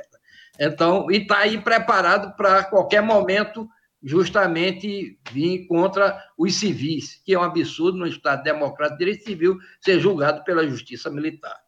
Mas essa é uma luta que a gente tem que travar, que é a interpretação da lei da anistia e a revogação também da, da Lei de Segurança Nacional e o papel das Forças Armadas que tem que ser discutido e debatido. Mas o, o, a nossa fala é muito como é que está em, em, como é que estão as articulações aqui no estado de Pernambuco. E no estado de Pernambuco, no Brasil, a questão da prisão de Lula serviu também para que reaglutinasse os movimentos sociais. Então, hoje nós temos duas grandes frentes, no Brasil e, e, e no Pernambuco, que tem uma repercussão, que é a Frente Brasil Popular e o Povo Sem Medo. Congrega aí as, as entidades, pessoas. E aí nós criamos também em Olinda o Comitê né, Popular de Olinda Lula Livre. Hoje, o comitê é pela inocência de Lula, é pela radicalização da democracia. E temos também em Pernambuco, que nós fazemos parte, da RENAP, da Rede dos Advogados Populares, fomos fundador, um dos fundadores da BJD, que foi justamente criada na época do impeachment da Dilma, junto com César Brito, com Carol, com toda a Iane aqui de Pernambuco, e criamos né, o, o, a, a, BJD, que hoje é uma entidade a nível nacional e que está exercendo um papel importantíssimo né, na defesa dos direitos humanos, especialmente contra essa farsa que foi o julgamento e os processos de Curitiba. Né. Então, temos também a Rede dos Advogados Populares e sou também da Comissão Justiça e Paz da Diocese de Olinda e Recife e vice-presidente da Comissão de Direitos Humanos da OAB. E todas essas entidades, a principal bandeira que hoje tem travado é justamente a inocência do companheiro Lula. E todo mundo está empolgado com uma candidatura de Lula, mas uma responsabilidade muito grande coloca para todos nós, porque é uma candidatura que tem que ser para ser vitoriosa.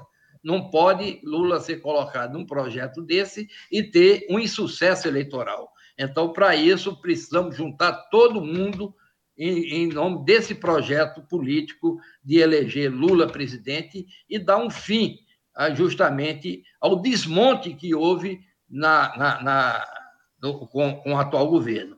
Esse desmonte foi de forma. Hoje eu estava revendo algumas questões da questão do, das conferências. E aí eu vi que eu participei quase todas as conferências, conferência da cidade, conferência da saúde, conferência da, da, da assistência social, conferência da comunicação, da segurança pública. E na última conferência que participamos foi justamente a última reunião do Conselho, foi a reunião do Conselho das Cidades. E justamente nós estávamos discutindo o Minha Casa Minha Vida para ampliar a faixa de, de, de, de do, do, programa para as pessoas que ganhavam de zero a três salário mínimo. E essa discussão está ocorrendo no, justamente no dia 14 de, de abril de 2015, né? Logo depois veio o golpe, né? E aí o, acabaram com, com as conferências, que era a participação da democracia direta, a participação das políticas públicas, elaborado com a participação da sociedade. E eu acho que essa foi a grande marca do governo né, popular de Lula e Dilma, que foi a participação popular nós tínhamos conferências e, e, tinha participação que vinha da conferência municipal, da conferência estadual e terminava na conferência nacional, em que ela elaborava as políticas públicas justamente nesse sentido. Então, eu acho que sem falar na, na questão do, da, da lei da, da, da, comissão da anistia, que esse colocou vários generais, querem reescrever toda aquela história da, do que aconteceu, e tem generais lá participando da, da conferência da, da anistia, querendo anistiar, fazer anistia recíproca para as pessoas que praticaram a tortura, praticaram os assassinatos, dizendo que eles também eh, sofreram e foram perseguidos e tiveram prejuízo com, em função da, da, da, da, da do golpe, né? E por conta disso, eles também que querem ser beneficiados.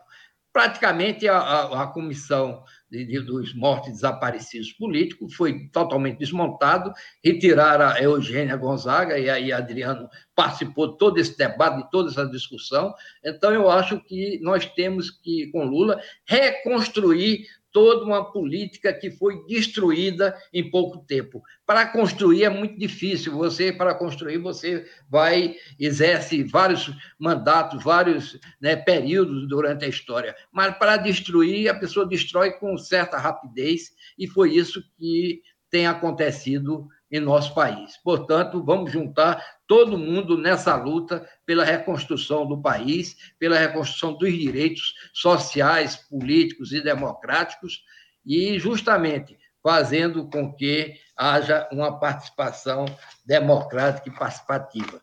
Sou advogado do sindicato dos, dos professores da, da, da, da UPE de Pernambuco e estou também na Prefeitura do Recife como gerente da questão da memória e da verdade no município do, do, do Recife.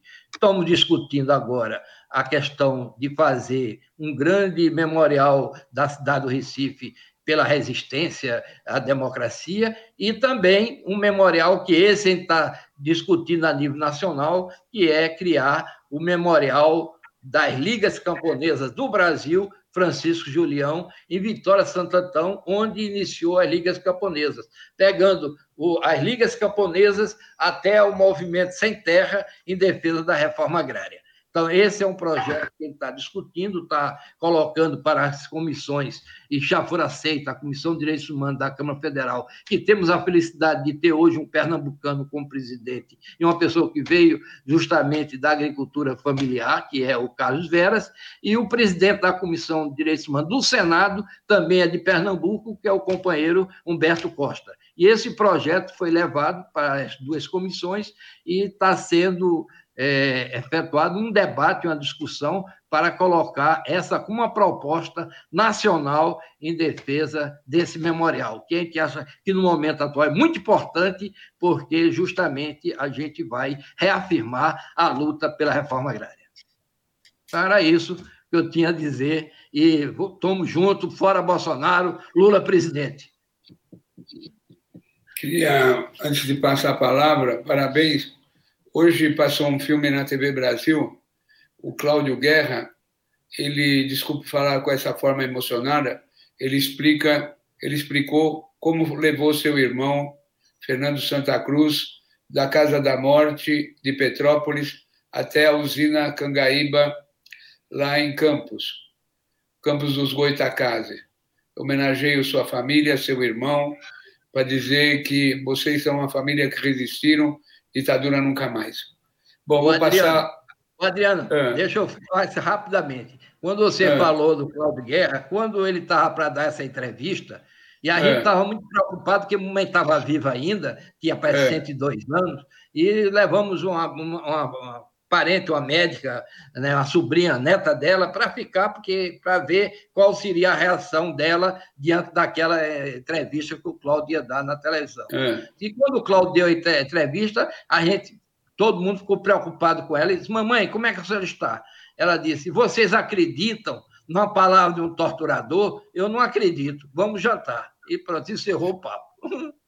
É verdade. Bom, muito obrigado, Marcelo, olha, agora nós vamos passar a palavra o deputado federal do Amazonas, o Zé Ricardo Fendig, que é uma fala estava sendo muito esperada para contar a crise sanitária de Manaus. Tudo que aconteceu lá e a atuação dele como deputado federal, super corajoso e enfrentando e colaborando, criticando a atitude do governador. Então, é uma fala muito esperada. O companheiro José Ricardo de Manaus. Companheiro, com a palavra. Tá muito bem. Obrigado, companheiro. Aliás, saudar em nome do Greenhouse, toda, toda a turma que está aí, todo mundo que está participando. Ótima iniciativa aí da Secretaria Nacional de Direitos Humanos, né, do Partido dos Trabalhadores.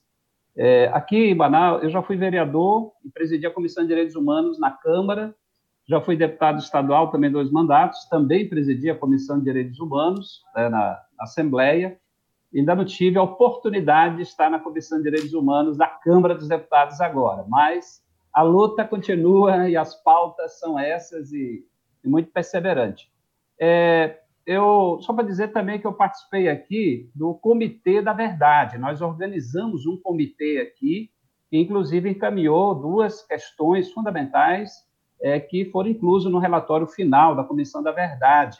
Uma delas refere-se à questão do massacre né, dos indígenas Vaimeria-Troari na construção da estrada da BR-174 né, até é, Boa Vista, pelos militares. E nós tivemos aqui um companheiro nosso, um indigenista, é, um ex-padre, o, Egídio Chuada, que lutou muito, esses anos todos, com trabalho, com pesquisa, com denúncias e muita perseguição e a gente pôde, pôde, incluir esse material que acabou fazendo parte do relatório final, foi muito importante. Uma série de outras questões, mas essa que chamou mais a atenção da ação do regime militar no massacre, quase extinção né, desses povos indígenas. Mas olha só, é, a gente tem que sempre, não tem jeito, a gente tem que falar do período do governo Lula e Dilma e o significado disso para a Amazônia. Aqui, assim como o companheiro Felipe, né, lá do Pará, a gente precisa chamar atenção como foi importante esse governo, é, de um modo geral, e aí chegando na questão dos direitos fundamentais das pessoas, uma região é, sempre dita distante, mas eu diria assim, uma região subdesenvolvida, ou uma região explorada, ou uma região de muita pobreza, esquecida quase sempre nos planos, nas propostas e nos orçamentos governamentais. E o Lula colocou o Nordeste, colocou o Norte, colocou a Amazônia é, no meio desse debate e, e agiu, e agiu mesmo, porque a gente for fazer o rol de avanços que nós tivemos, né, garantindo direitos para as pessoas, para a população ribeirinha, população indígena, populações tradicionais, é, é muito grande. E quando a gente vê agora, depois do golpe, o desmonte de tudo isso e o impacto disso na vida das pessoas, realmente é muita indignação e vai, nós vamos precisar de muita luta. Porque quando a gente se fala na questão do combate à pobreza, da fome, é, agricultura familiar, o que o, o, colega colocou muito bem, o Felipe, aí, que nós tivemos avanços significativos em todo esse processo de inclusão, é, também os investimentos importantes na infraestrutura que tivemos. O Luz para Todos, eu coloco sempre o seguinte exemplo. Eu morei no Rio Solimões, com a minha família, meu pai é agricultor, é, desde criança, numa ilha chamada Ilha da Paciência. Tinha que ter paciência mesmo, porque não tinha energia, muito mosquito, né? muito carapanã, que a gente chama aqui, fome, dificuldades gerais é, para você produzir, vender, e mas teve luz, o programa Luz para Todos, do governo Lula. Aquilo foi uma mudança, uma transformação, é, uma coisa indescritível, para todas essas comunidades. E tudo isso parou. Parou, porque até precisava avançar, parou. Ah, em alguns lugares até parou mesmo o programa, encerrou, voltou a ter a lamparina, voltou realmente a não ter mais energia. É, a gente quer destacar assim, os avanços também na estrutura de fiscalização dos órgãos públicos, o IBAMA, o Instituto Chico Mendes, Olha, o Ministério do Trabalho, uma das primeiras operações da Polícia Federal, da, da lista enorme que teve no período Lula, foi, foi aqui no Amazonas, foi do Ministério do Trabalho, mandou prender tudo que é fiscal ex-delegados, porque não fiscalizava o trabalho infantil. E no governo Lula teve um avanço extraordinário de enfrentamento de tudo que é forma de exploração de crianças nessa região, de empreendimentos, alguns empreendimentos é, muito conhecidos, etc. Então, isso agora foi desmontado. Acabou o Ministério do Trabalho. Não tem mais fiscalização efetivamente em relação a essa questão. É, nós estamos vendo agora também assim, projetos que deixaram de ser realizados eram fundamentais para a inclusão social. Por exemplo, a questão da internet. A presidenta Dilma tinha um projeto Amazônia Conectada, para poder eh, investimentos extraordinários para garantir internet, comunicação com toda, todos os municípios do estado do Amazonas, principalmente garantindo a fronteira e toda essa região. Tudo foi desmontado. E significa atrasos que continuam para toda essa população e essas comunidades, como agora o processo de privatização. Toda a distribuição de energia está privatizada na Amazônia, né? Toda, os aeroportos agora acabaram de vender, semana passada, o aeroporto de Manaus, com investimento de mais de 400 milhões, do Lula e da Dilma. é, nos aeroportos principais, também os Correios. No dia que privatizar os Correios, nós vamos ter realmente uma situação lastimável em boa parte dos municípios do interior, da maioria dos estados da Amazônia. E são os Correios que fazem a diferença nessas comunidades. E agora está ameaçado aí com a privatização. Portanto, assim, é, para a gente poder entender o que está acontecendo agora, temos que entender o que teve de avanços, que agora todos estão sendo desmontados, reduzidos, e isso afetando diretamente a vida das pessoas. Por isso que nós tivemos aí um crescimento enorme do, no desmatamento, nas queimadas, é, não tem mais gente para fiscalizar, reduzir o contingente. O próprio INCRA, e lembrou bem aí o, o Felipe, olha, nós tivemos aqui é, é, um aumento de, de, legalização de terras, de enfrentamento de grilagens, coisa que nunca tinha sido realizado aqui, nessa região. E agora tudo parou, acabou, podemos dizer, acabou, porque não está sendo feito mais nada, e aí você vê a grilagem, você vê a exploração, as ocupações, muito à vontade. E não precisamos ir longe né, com o ministro do Meio Ambiente falando da boiada que é para passar, e está passando mesmo infelizmente, enquanto tiver esse governo aí. Mas olha, a pandemia, é, o, o, a pandemia é, mostrou agora todo esse desmonte e a gravidade para a vida das pessoas, porque realmente essa primeira onda no ano passado, que também ninguém conhecia a extensão de tudo isso, como é que seria, mas desde o início já mostrou a inoperância. Primeiro do governo federal, a negação, a falta de empenho, não, não cuidar mesmo, não tratar isso com seriedade, como o mundo já estava tratando, mas também nós tivemos aqui o governo do Estado, o governador aqui apoiador do Bolsonaro, né? apoiou o Bolsonaro na eleição.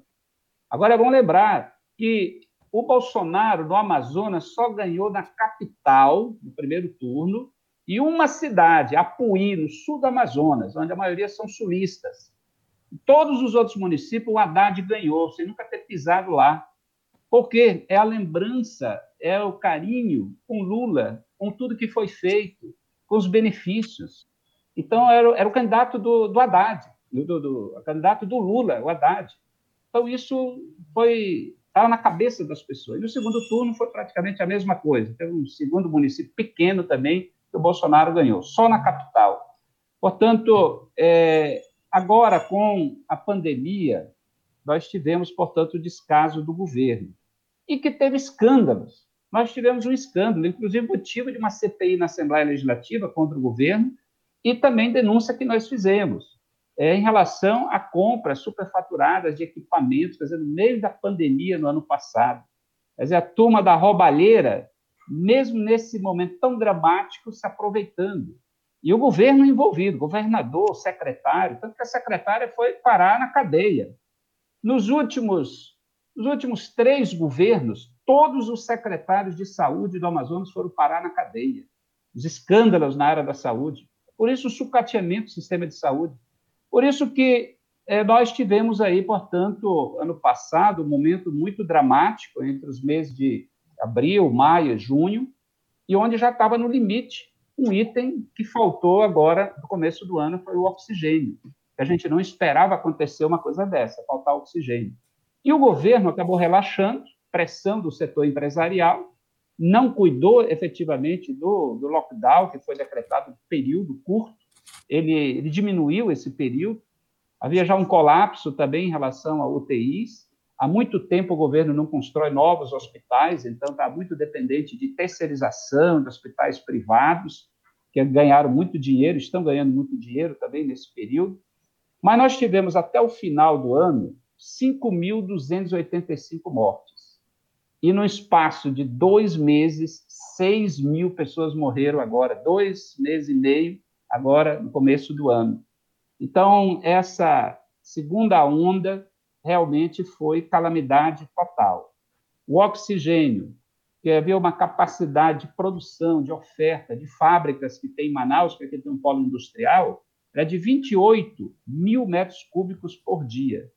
No período normal, é 14, 15 em geral nos hospitais. E chegou nesse, nessa proximidade no ano passado.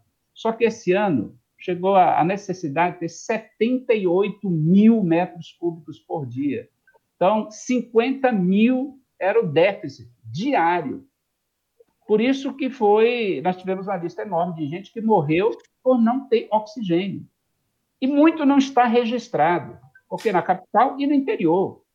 É, e também com isso, claro, o, o, resultado foi compra de equipamentos, usinas, caráter de urgência, muita solidariedade, muita solidariedade né, da sociedade, de governos. Aí a gente registra lá o, o governador Wellington Dias, é, conversamos com ele, ele era o governador que mais ligava, mais ofereceu ajuda, e que, a partir dele, outros governos, como o da Bahia, é, do Rio Grande do Norte, do Ceará, foram os primeiros a oferecer ajuda ao estado do Amazonas, porque o governo federal tinha repassado algum dinheiro, mandou o ministro Pazuello para cá, mas inoperante, sem planejamento, uma irresponsabilidade muito grande.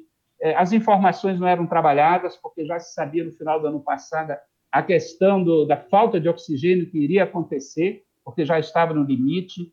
Portanto, ele contribuiu com esse número de mortes. Aí. Tivemos a ajuda da Venezuela, né, o embaixador ligou, o ministro né, do, interior, teve também alguns parlamentares é, do partido que intermediário, mas mandaram um carregamento muito grande, um carregamento aí de quase 80 mil metros cúbicos, que ajudou é, dois dias, isso foi naquele momento decisivo muito importante, e muitas doações de fora, de outras pessoas, até do Vaticano, né, teve doações que a CNBB converteu em compra de oxigênio e também de outros gêneros para ajudar a população. Então, momento dramático.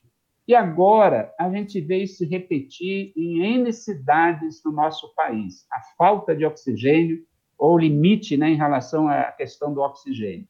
Então, assim, é, essa experiência de Manaus ela mostra a incompetência do governo e a culpa do governo.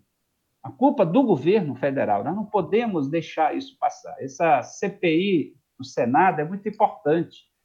Eu realizei uma denúncia com um detalhamento de toda essa questão do oxigênio, histórico do ano passado até agora. Nós entramos no Ministério Público Federal para apurações e também o próprio Tribunal de Contas em relação a algumas questões, Ministério Público Local, mas ah, nós precisamos exigir que haja apurações mais minuciosas. Nós temos aí agora também a questão dos indígenas. É, ano passado foi aprovada uma legislação para ter um atendimento, um auxílio, um atendimento especial aos povos indígenas. O governo federal não está operacionalizando, uh, operacionalizando adequadamente. Primeiro, porque reduziu a estrutura da FUNAI, da CESAI, da Secretaria de Saúde Indígena, a pouca parceria mais efetiva com os governos locais. Imagine que o Bolsonaro foi criar agora o Comitê Nacional depois de um ano. E é isso que aqui se falava, e eu cobrava como deputado federal, porque aqui eu sou o único deputado federal dos oito, né, que não sou apoiador do Bolsonaro. Somos oposição, crítico, cobrança, os demais todos apoiam o Bolsonaro ou silenciam, principalmente. Então, a gente já chamava atenção de uma necessidade de uma coordenação de uma ação coordenada em estado grande como o Amazonas. E assim, imagino no Pará, que eu, realmente a gente vê o governador lá muito mais ativo, mais né, efetivo também do que o nosso aqui. E, e, portanto, os povos indígenas, eles, nós tivemos aí muitas mortes na região do Alto Rio Negro, na questão do Alto Solimões também, tem hospitais do Exército que deram um apoio muito forte ali naquele momento, mas também muito reduzido a estrutura, porque o governo não investe nos hospitais nessa região de fronteira. E até hoje nós temos aí muitas comunidades indígenas sem vacinação, um acesso difícil, com pouca estrutura, e indígenas das cidades que talvez em outras, outros estados tenham uma certa característica, mas aqui, é, quando se fala o indígena urbano, ele pode estar morando ou não na área urbana todos os municípios você tem indígenas que estão nas aldeias e estão na cidade também. Então, deixar de vacinar porque ele está na cidade é uma situação que é inaceitável, que nós questionamos também. Portanto, é, hoje é uma grande preocupação. Ribeirinhos, é, comunidades mais distantes e principalmente os indígenas. Então, a gente termina aqui aproveitando para agradecer a solidariedade que teve do Brasil todo, do Partido dos Trabalhadores, preocupação com todo mundo, os governadores que foram os primeiros a, a ajudar. E esse registro em relação à Venezuela é muito importante. A gente fez um relato dessa ajuda, porque também foi disponibilizado médicos para trabalhar, tanto em Roraima como no Amazonas, é, e outras estruturas foram colocadas à disposição. Tanto que nós fizemos um encaminhamento para o Ministério das Relações Exteriores, fazendo esse relato, inclusive intercedendo no sentido de também solicitar a não expulsão dos diplomatas venezuelanos do Brasil, é, diante também do enorme contingente de migrantes que continuam entrando no Brasil e que precisa ter o amparo também legal, não só do governo brasileiro, mas também da Venezuela aqui em relação a outras questões burocráticas. Portanto, um pouco esse é um relato do drama que nós enfrentamos. Diminuiu, está mais calmo, vamos falar assim, mas é, diariamente 20, 30, 15 mortes acontecendo. Então, não acabou, nós estamos muito preocupados aqui, porque é daqui que saiu uma das variantes que mais matou aqui e também em outros lugares, nós tivemos aí muitos estados, e Piauí foi o primeiro a receber pacientes do Amazonas para poder ter um tratamento lá e ser internado também em UTI, porque não tinha mais. Nós tivemos um momento aqui que tínhamos 300 pessoas numa fila de UTI. Quer dizer, para nós, para o nosso tamanho, isso é o absurdo do absurdo. E a, a, o índice muito grande de mortes, né, de pessoas que entram numa UTI. Então, foi muito dramático é uma experiência, mas nós não podemos deixar passar, porque o governo federal e aqui o governo do Estado também é parte da culpa de tanta gente ter morrido aí. Companheiros, parabéns aí pelo debate e conte com a gente aqui também. Vamos continuar a luta e ano que vem nós temos que fazer essa mudança. É, temos que ter a mudança, tem que ter o nosso governo voltando para aquilo que a população aqui nas pesquisas já mostraram. Uma das primeiras pesquisas que nós fizemos foi feita aqui, só dá Lula, só dá Lula. É, não tem outro aqui no Amazonas com a eleição do ano que vem. Inclusive na capital, a capital aí. E dá muito bem o Lula. Era isso, companheiros. Muito obrigado. Pessoal, eu quero pedir desculpa que deu um pau aqui na minha conexão. No meu computador, voltei pelo celular. Peço desculpa mesmo, aqui deu um pane aqui de. Terminou a exposição do companheiro do Amazonas? Sim. Terminou? Sim. Então, queria passar a palavra para o Isolato, dar uma breve saudação, porque ele foi convidado agora à tarde, que eu o descobri, foi uma das pessoas mais perseguidas, mais injustiçadas. Sua família foi para o exílio. Foi uma coisa terrível, destruíram a vida do Pisolato, a carreira do Pisolato. Queria que o Pisolato antes de entrar o nosso querido André Constantini, que desse uma palavrinha, porque nós vamos fazer outras lives com Pisolato só para marcar presença da volta dele, do, do tempo que ele teve a sua vida destruída, sua carreira destruída por essas injustiças do Brasil. Dá uma saudação, Pisolato, por favor. Obrigado, Adriano. Abraço a todos os companheiros aí o Felipe, o André, o Marcelo, o Zé Ricardo. Eu queria dizer aos companheiros que eu fui indultado em 2017 por um decreto presidencial. O ministro Barroso, que era é o executor, o juiz é, executor da minha pena, levou três anos, só assinou o meu indulto no dia 9 de dezembro desse ano, mesmo que o decreto diga que a concessão de indulto é prioritário e antecede a todos os atos jurídicos, inclusive, se necessário, com a realização de mutirões. Ele me indultou no dia 9. Desde o dia 9, eu estou lutando para que agora ele ou o juiz de execução regional do Rio, eu ainda permaneço como cumprindo pena. Há 15 dias eu fui na Polícia Federal e me disseram: se você sair do município do Rio, você pode ser preso, como aconteceu com o Delgatti, porque, embora depois de três anos que demoraram para me dar o indulto, eles aí, agora, mais de quatro meses, eles me mantêm no sistema como cumprindo pena. Mas o indulto me deu a possibilidade de eu começar a falar, de levantar a tampa do bueiro do que foi o mensalão, do engodo, da mentira, de tudo que possa se imaginar de ilegal que foi feito no mensalão como um treinamento. O projeto inicial era derrubar o governo Lula. Como eles não conseguiram, eles conseguiram enfraquecer e obrigar o Lula a compor exatamente com o lado podre da política para poder manter o governo e que depois levou ao impeachment da Dilma e à prisão dele, mas no mensalão eles ensaiaram, eles fizeram todos os testes. E essas coincidências são fatais. Então, essa é a situação hoje que a gente está vivendo. Eu, historicamente, né, militei na área de direitos humanos desde a Comissão de Direitos e Paz, do Dom Paulo Evaristo, com o Greenhalgh, na época da CUT, da direção da CUT, os tribunais da terra e assim por diante, e nunca imaginei que eu fosse precisar e que a área de recursos humanos, fosse, é, de direitos humanos, fosse tão fundamental. Me diziam na Itália que se mede a civilidade de um povo pelo respeito aos direitos humanos.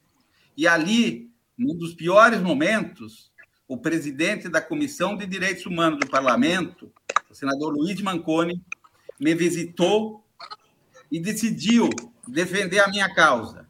Ele e a senadora Maria Cecília Guerra juntaram mais 23 senadores para defender a minha inocência e a minha permanência na Itália. Quando eu voltei, mesmo assim, não conseguindo, voltei para o Brasil, numa história que vai ser contada, que tem muitas tramas. Quando eu voltei para o Brasil, eu precisei novamente, e lá estava o Paulão, lá estava a senadora Érica Cucai, e a, ah, perdão, a deputada Érica Cucai e a senadora ah, Regina, que hoje é vice-governadora do Piauí, para defender o massacre que fazem com os brasileiros que estão nos cárceres, com os doentes mentais que atuam nos cárceres brasileiros. E por isso, os direitos humanos, eles são isso que eu entendi na Europa. Eles são um termômetro da nossa civilidade. E no Brasil, é conseguiram conseguiram tá, transformar os direitos humanos em defensor de bandidos ou em criminalizar os que defendessem direitos humanos. O que é que eu queria dizer para vocês ao agradecer por essa acolhida, pela oportunidade de tudo? Depois do que das mentiras que fizeram no mensalão, e que conseguiram criar esse espetáculo mediático, as instituições brasileiras, gente, estão podres. Porque o TCU, que, me, que havia aprovado as, minha, as minhas contas no banco por acórdão unânime, mudou a decisão com um pedido do procurador junto ao TCU, o mesmo que denunciou a Dilma, um ano depois da prescrição do prazo, e o TCU aceitou e mudou o acordo e abriu cinco processos.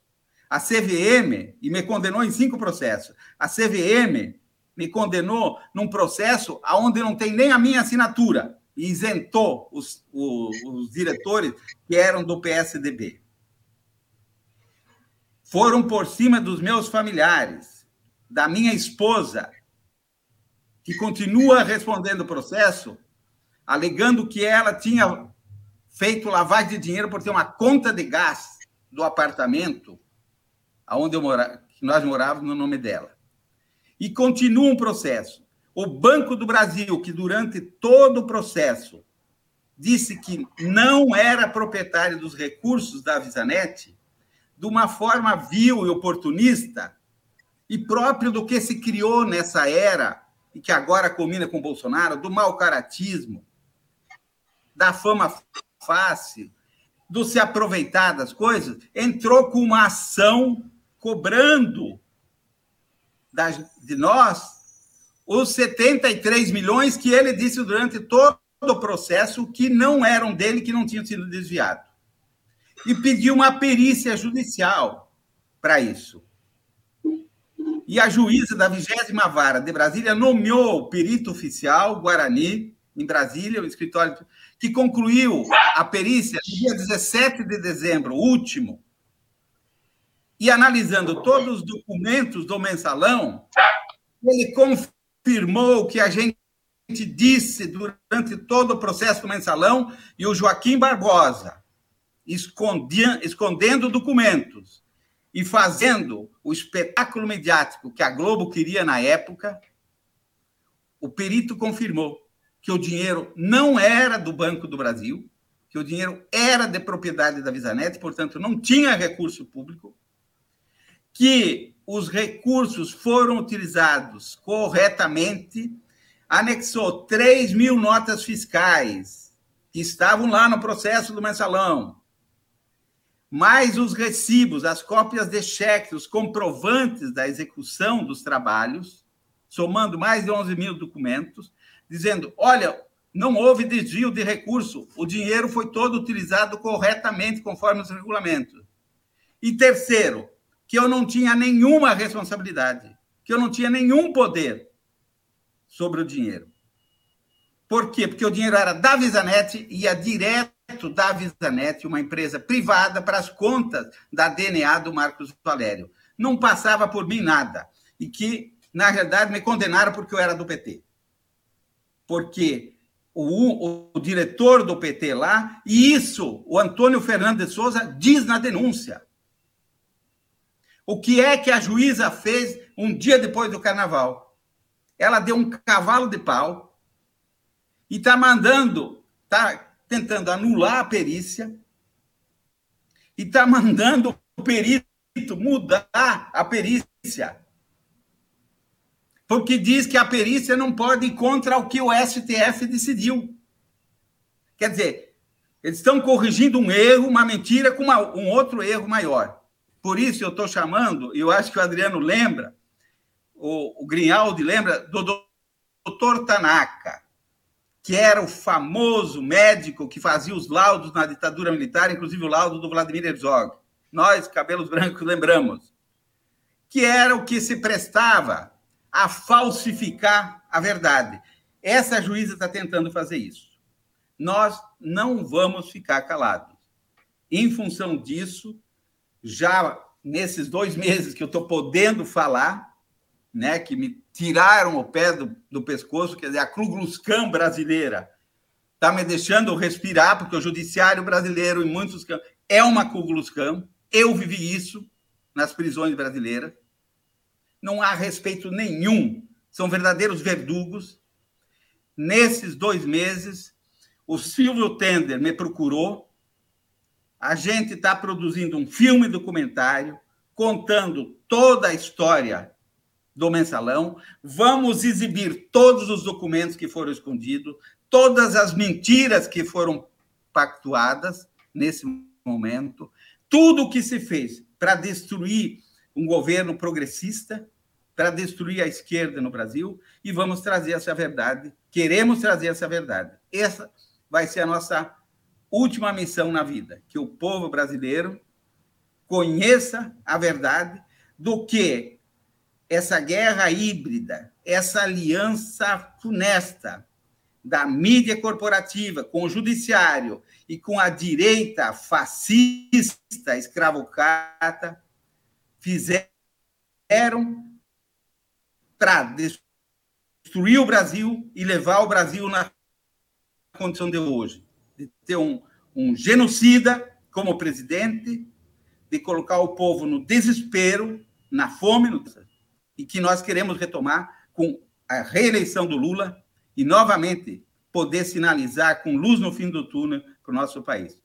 Então, é essa a nossa missão. Nós estamos fazendo live, estamos divulgando esses documentos. Quem quiser, nós temos todos os documentos escondidos que o Joaquim Barbosa escondeu, abrindo inclusive inquéritos para depositar documentos que o, a própria, os próprios peritos que ele pedia produziu e ele, ele abria inquérito, escondia documento para não cair na mão dos advogados e dos outros ministros do STF.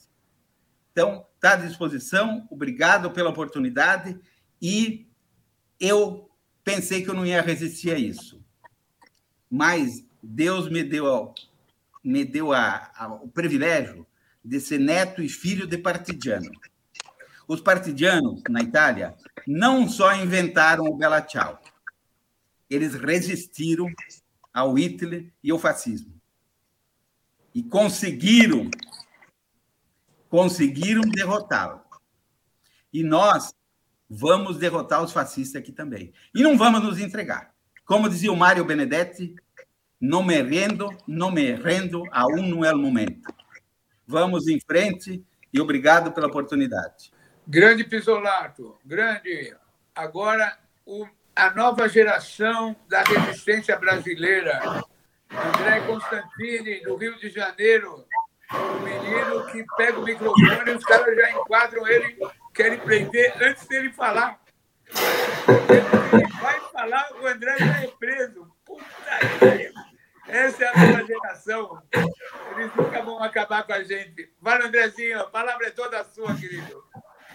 Olha, primeiramente, boa noite aos companheiros. Externar aqui publicamente o meu agradecimento pelo convite de poder estar nessa live participando junto com companheiros valorosos. Uma boa noite a todos e a todas que nos assistem nesse momento, pelo canal do YouTube, pelas redes sociais. Por favor, compartilhem esse vídeo para que o conteúdo que foi discutido aqui, que foi belíssimo, possa alcançar o maior número de pessoas possível.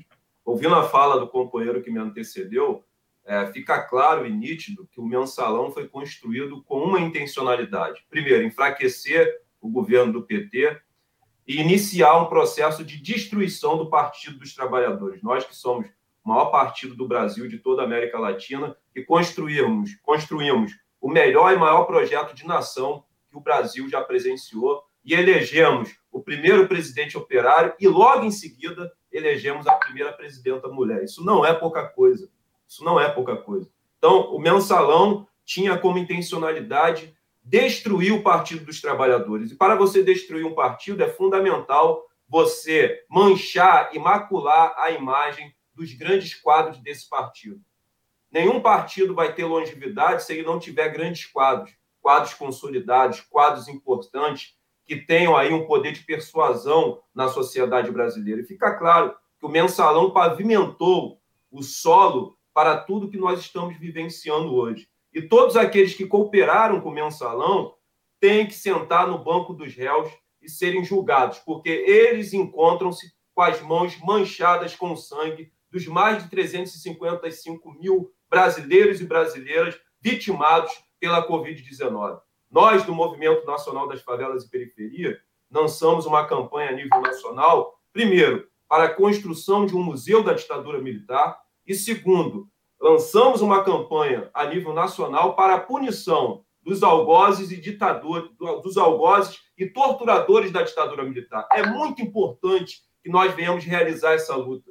É muito importante que a juventude brasileira, ao entrar nesse museu, possa visualizar ali o que era uma cadeira de dragão, onde colocavam companheiras nuas, molhavam essas companheiras e davam choques elétricos na sua vagina e no seu ânus, para que a juventude brasileira jamais, em tempo, em hipótese alguma, alguma venha romantizar esse período obscuro na história do Brasil, que foi a ditadura militar. Não importa se sobraram e restaram poucos dos algozes da ditadura militar e torturadores os canalhas também envelhecem e têm que ser punidos. Nós temos que seguir o exemplo da Argentina e do Chile, que puniram esses canalhas, esses algozes de torturadores, que muitos deles encontram-se vivos, muitos deles que já morreram ganharam aí nome de ruas, avenidas, estátuas e bustos.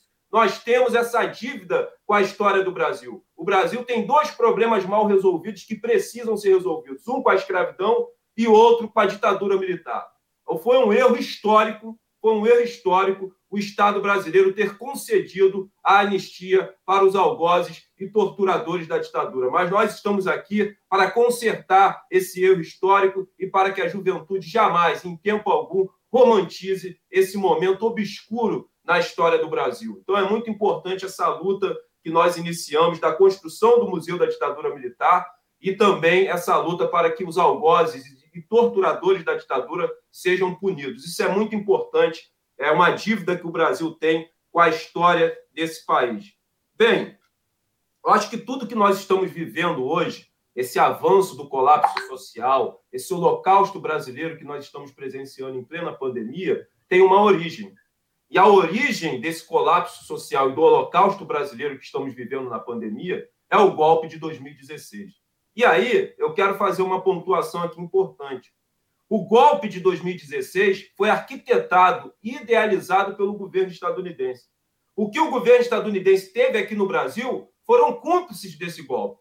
Cúmplices nos veículos de comunicação, na mídia empresarial burguesa, subordinada aos interesses do governo estadunidense, cúmplices dentro do Poder Judiciário, do, do Poder Judiciário e cúmplices dentro do Congresso Nacional. E todos esses que foram cúmplices do golpe que nós sofremos em 2016 também encontram-se com as mãos manchadas de sangue.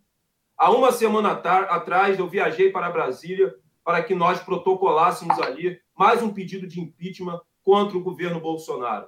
Chegamos aí ao número de 108 pedidos de impeachment. E aí eu quero mandar um recado para o Lira, que é o atual presidente da Câmara Federal, e para o ex-presidente da Câmara Federal, Rodrigo Maia.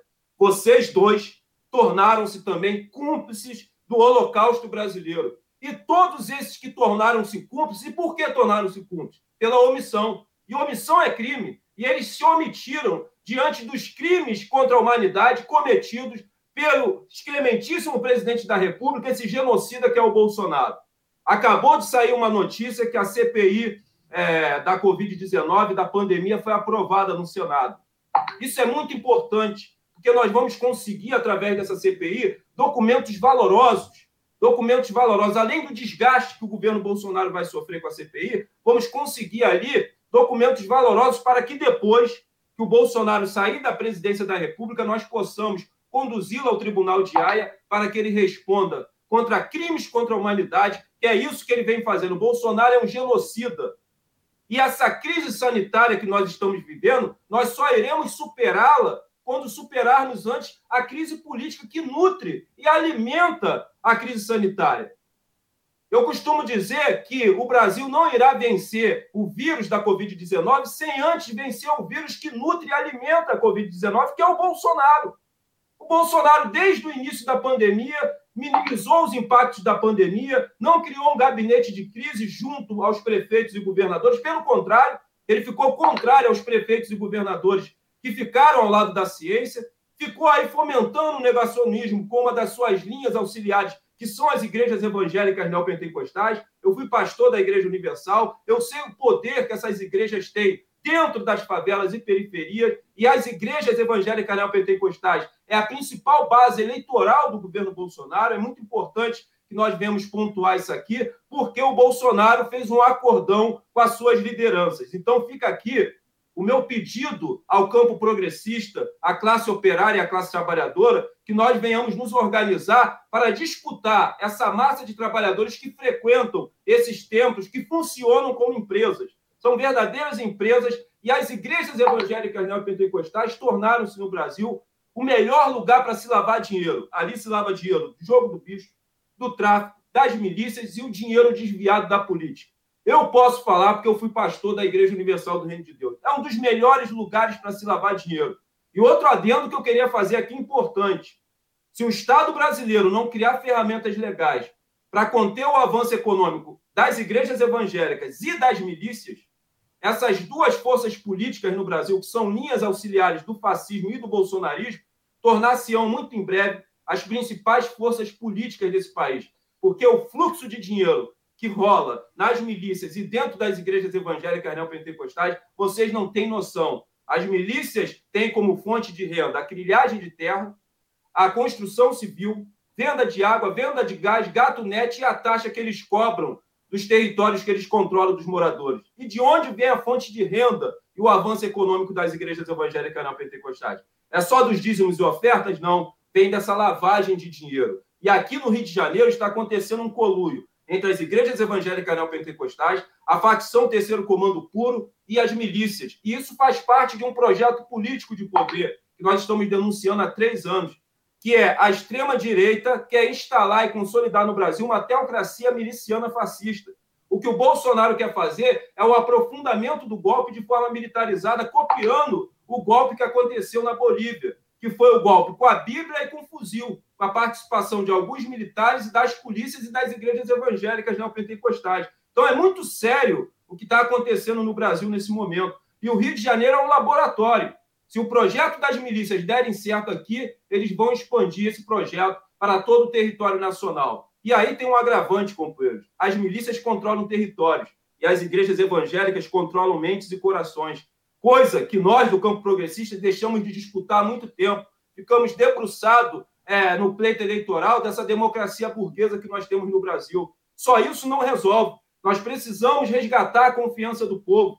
E quando Lula volta para o jogo político, para o cenário político, tudo muda. Lula acende aquela luz no fim do túnel. Eu não tenho sombra de dúvidas disso, sabe? O, o, brilho no olhar das pessoas. As pessoas sabem o que foram os governos Lula e Dilma, não tenho sombra de dúvidas disso. Tanto é que nós vencemos quatro eleições é, subsequentes e só fomos interrompidos com o golpe, porque venceríamos em 2018 aquele colunho que existiu no Poder Judiciário para retirar aquele que venceria as eleições. Por isso que eu não considero o Bolsonaro um presidente legítimo.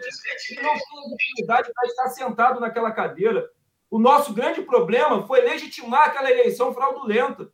Uma eleição da facada news, dos fake news, e esse colunho do Poder Judiciário para retirar o ex-presidente Lula do pleito eleitoral, que nós venceríamos a quinta eleição consecutivas aqui no Brasil. Então, o povo sabe o que representa o Partido dos Trabalhadores. A classe dominante sabe, a burguesia sabe, o governo estadunidense sabe. Por isso somos tão perseguidos. Por isso somos tão atacados. Mas o Partido dos Trabalhadores permanece vivo. Eles tentaram de tudo para nos destruir. E nesse intuito de destruir o Partido dos Trabalhadores, eles acabaram destruindo foi o país, porque nós continuamos aí de pé e vivos e vamos vencer a eleição em 2022 com Lula. Eu não tenho sombra de dúvidas nenhuma disso, que venceremos essa eleição e vamos colocar o Brasil de volta nos trilhos da democracia e do desenvolvimento econômico e retomar o nosso projeto nacionalista para o Brasil. Porque o golpe ele começou a ser idealizado pelo governo estadunidense quando a Petrobras, ao achar o pré-sal, a presidenta Dilma, eu sempre falo isso nas favelas. André, por que, que aconteceu o golpe? Quando achamos o pré-sal, a presidenta Dilma, nosso coração valente, a quem nós temos uma dívida, muitos companheiros do nosso partido e do campo progressista, nós tínhamos que ter lutado pela Dilma e ter sangrado com ela até o final. Muitos, de forma eleitoreira, deixaram a Dilma, abandonaram a Dilma e foram pensar em 2018. Se fudemos, estamos pagando um preço alto e caríssimo por isso. Tínhamos que sangrar com a Dilma como se fosse uma guerra até o último homem, e sangrar até a última gota de sangue e lutar contra o golpe. Isso não ocorreu.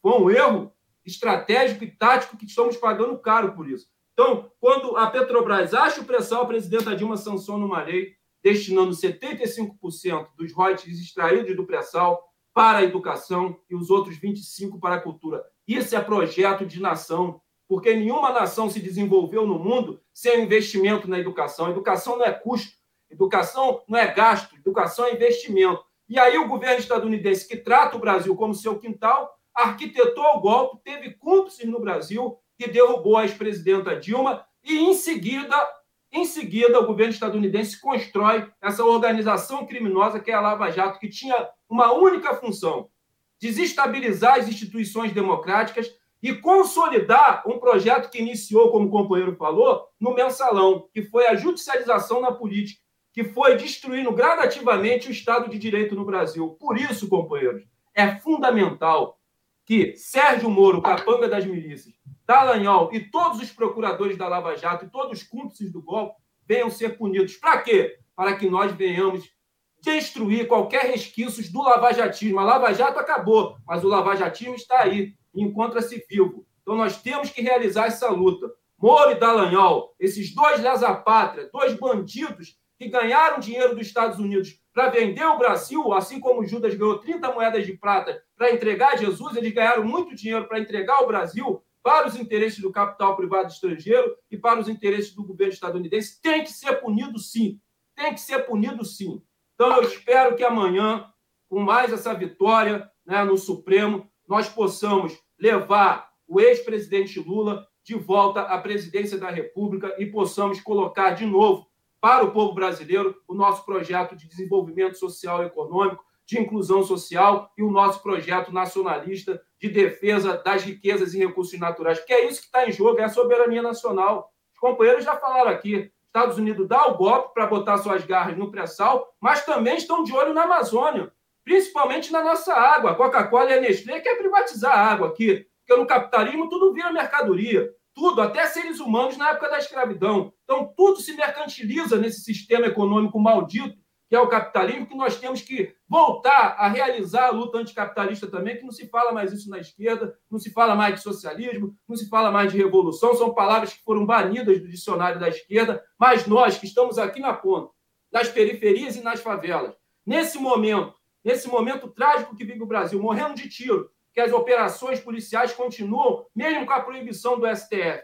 Nesse momento, em plena pandemia, o Estado continua usando um helicóptero nas operações policiais da Polícia Militar aqui no, nas favelas no Rio de Janeiro como plataforma de tiro, utilizando os caveirões que amedrontam e aterrorizam as favelas. Nesse momento de pandemia, onde já ceifou a vida de 355 mil brasileiros, as favelas pedem pão ao Estado, o Estado envia o caveirão, o caveirão aéreo e o caveirão terrestre. Nós estamos morrendo de tiro, nós estamos morrendo de fome, estamos morrendo por Covid. E é uma situação desesperadora e nós não suportamos mais. Não dá mais para aguentar. Pô, domingo, o prefeito Eduardo Paz realizou é, uma ação de despejo em plena pandemia, em plena pandemia, derrubando centenas de casas de comércio de moradores da favela do metrô Mangueira sem o um aviso prévio do Poder Judiciário, lançando essas famílias ao relento e às ruas, e vai continuar com esse processo no sábado. Nós estamos tentando nos mobilizar para conter o avanço do despejo. Em plena pandemia, porra, não dá para aturar isso.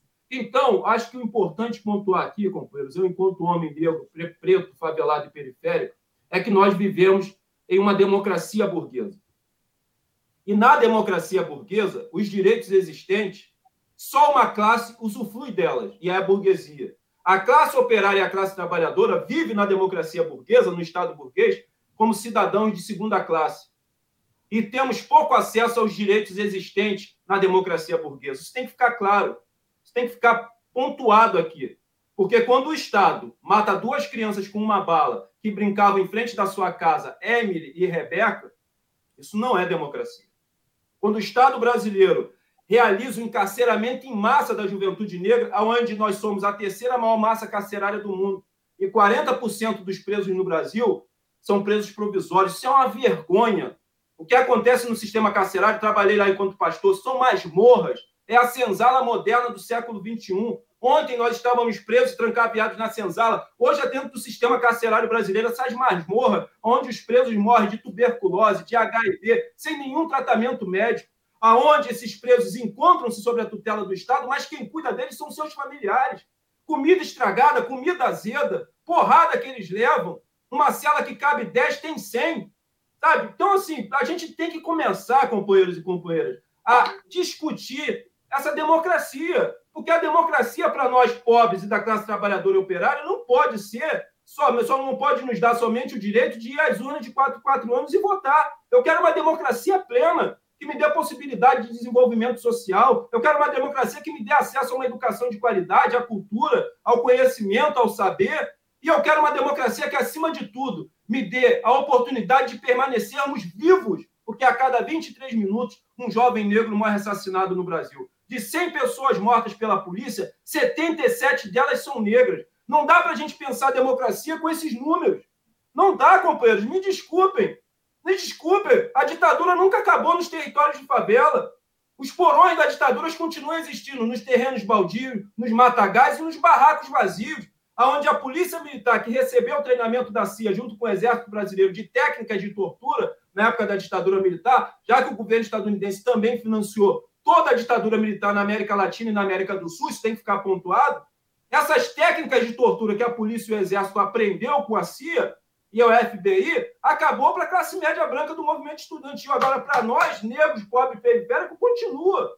Nós continuamos sendo torturados. Estado de direito não existe dentro da favela. Então é importante. Eu estou aqui para defender a democracia brasileira, mesmo sendo burguesa. Porque ruim com ela, pior sem ela. Mas precisamos discutir essa democracia e aprofundar essas discussões. É óbvio que o nosso partido estava iniciando um processo de democracia plena no Brasil. Você não conserta 513 anos em 13. Nós tínhamos um processo, um projeto de nação que foi interrompido com o golpe. Nós precisamos voltar com esse projeto. E esse projeto se chama Luiz Inácio Lula da Silva. Precisamos abrir uma janela de esperança no meio do desespero do povo, e essa janela tem nome. Se chama Luiz Inácio Lula da Silva, o melhor e maior presidente da história desse país. Viva o Brasil, viva a democracia, justiça para Marielle e Lula presidente. E queria dedicar esse programa ao companheiro Wilson, que hoje faleceu, vítima da Covid-19, era o companheiro da corrente da qual faço parte da Avante. É para você, Wilson, esse programa de hoje e a minha fala. Lula presidente. Bom, companheiros, vamos encerrando, agradecendo todo mundo, fazendo essa homenagem ao Wilson.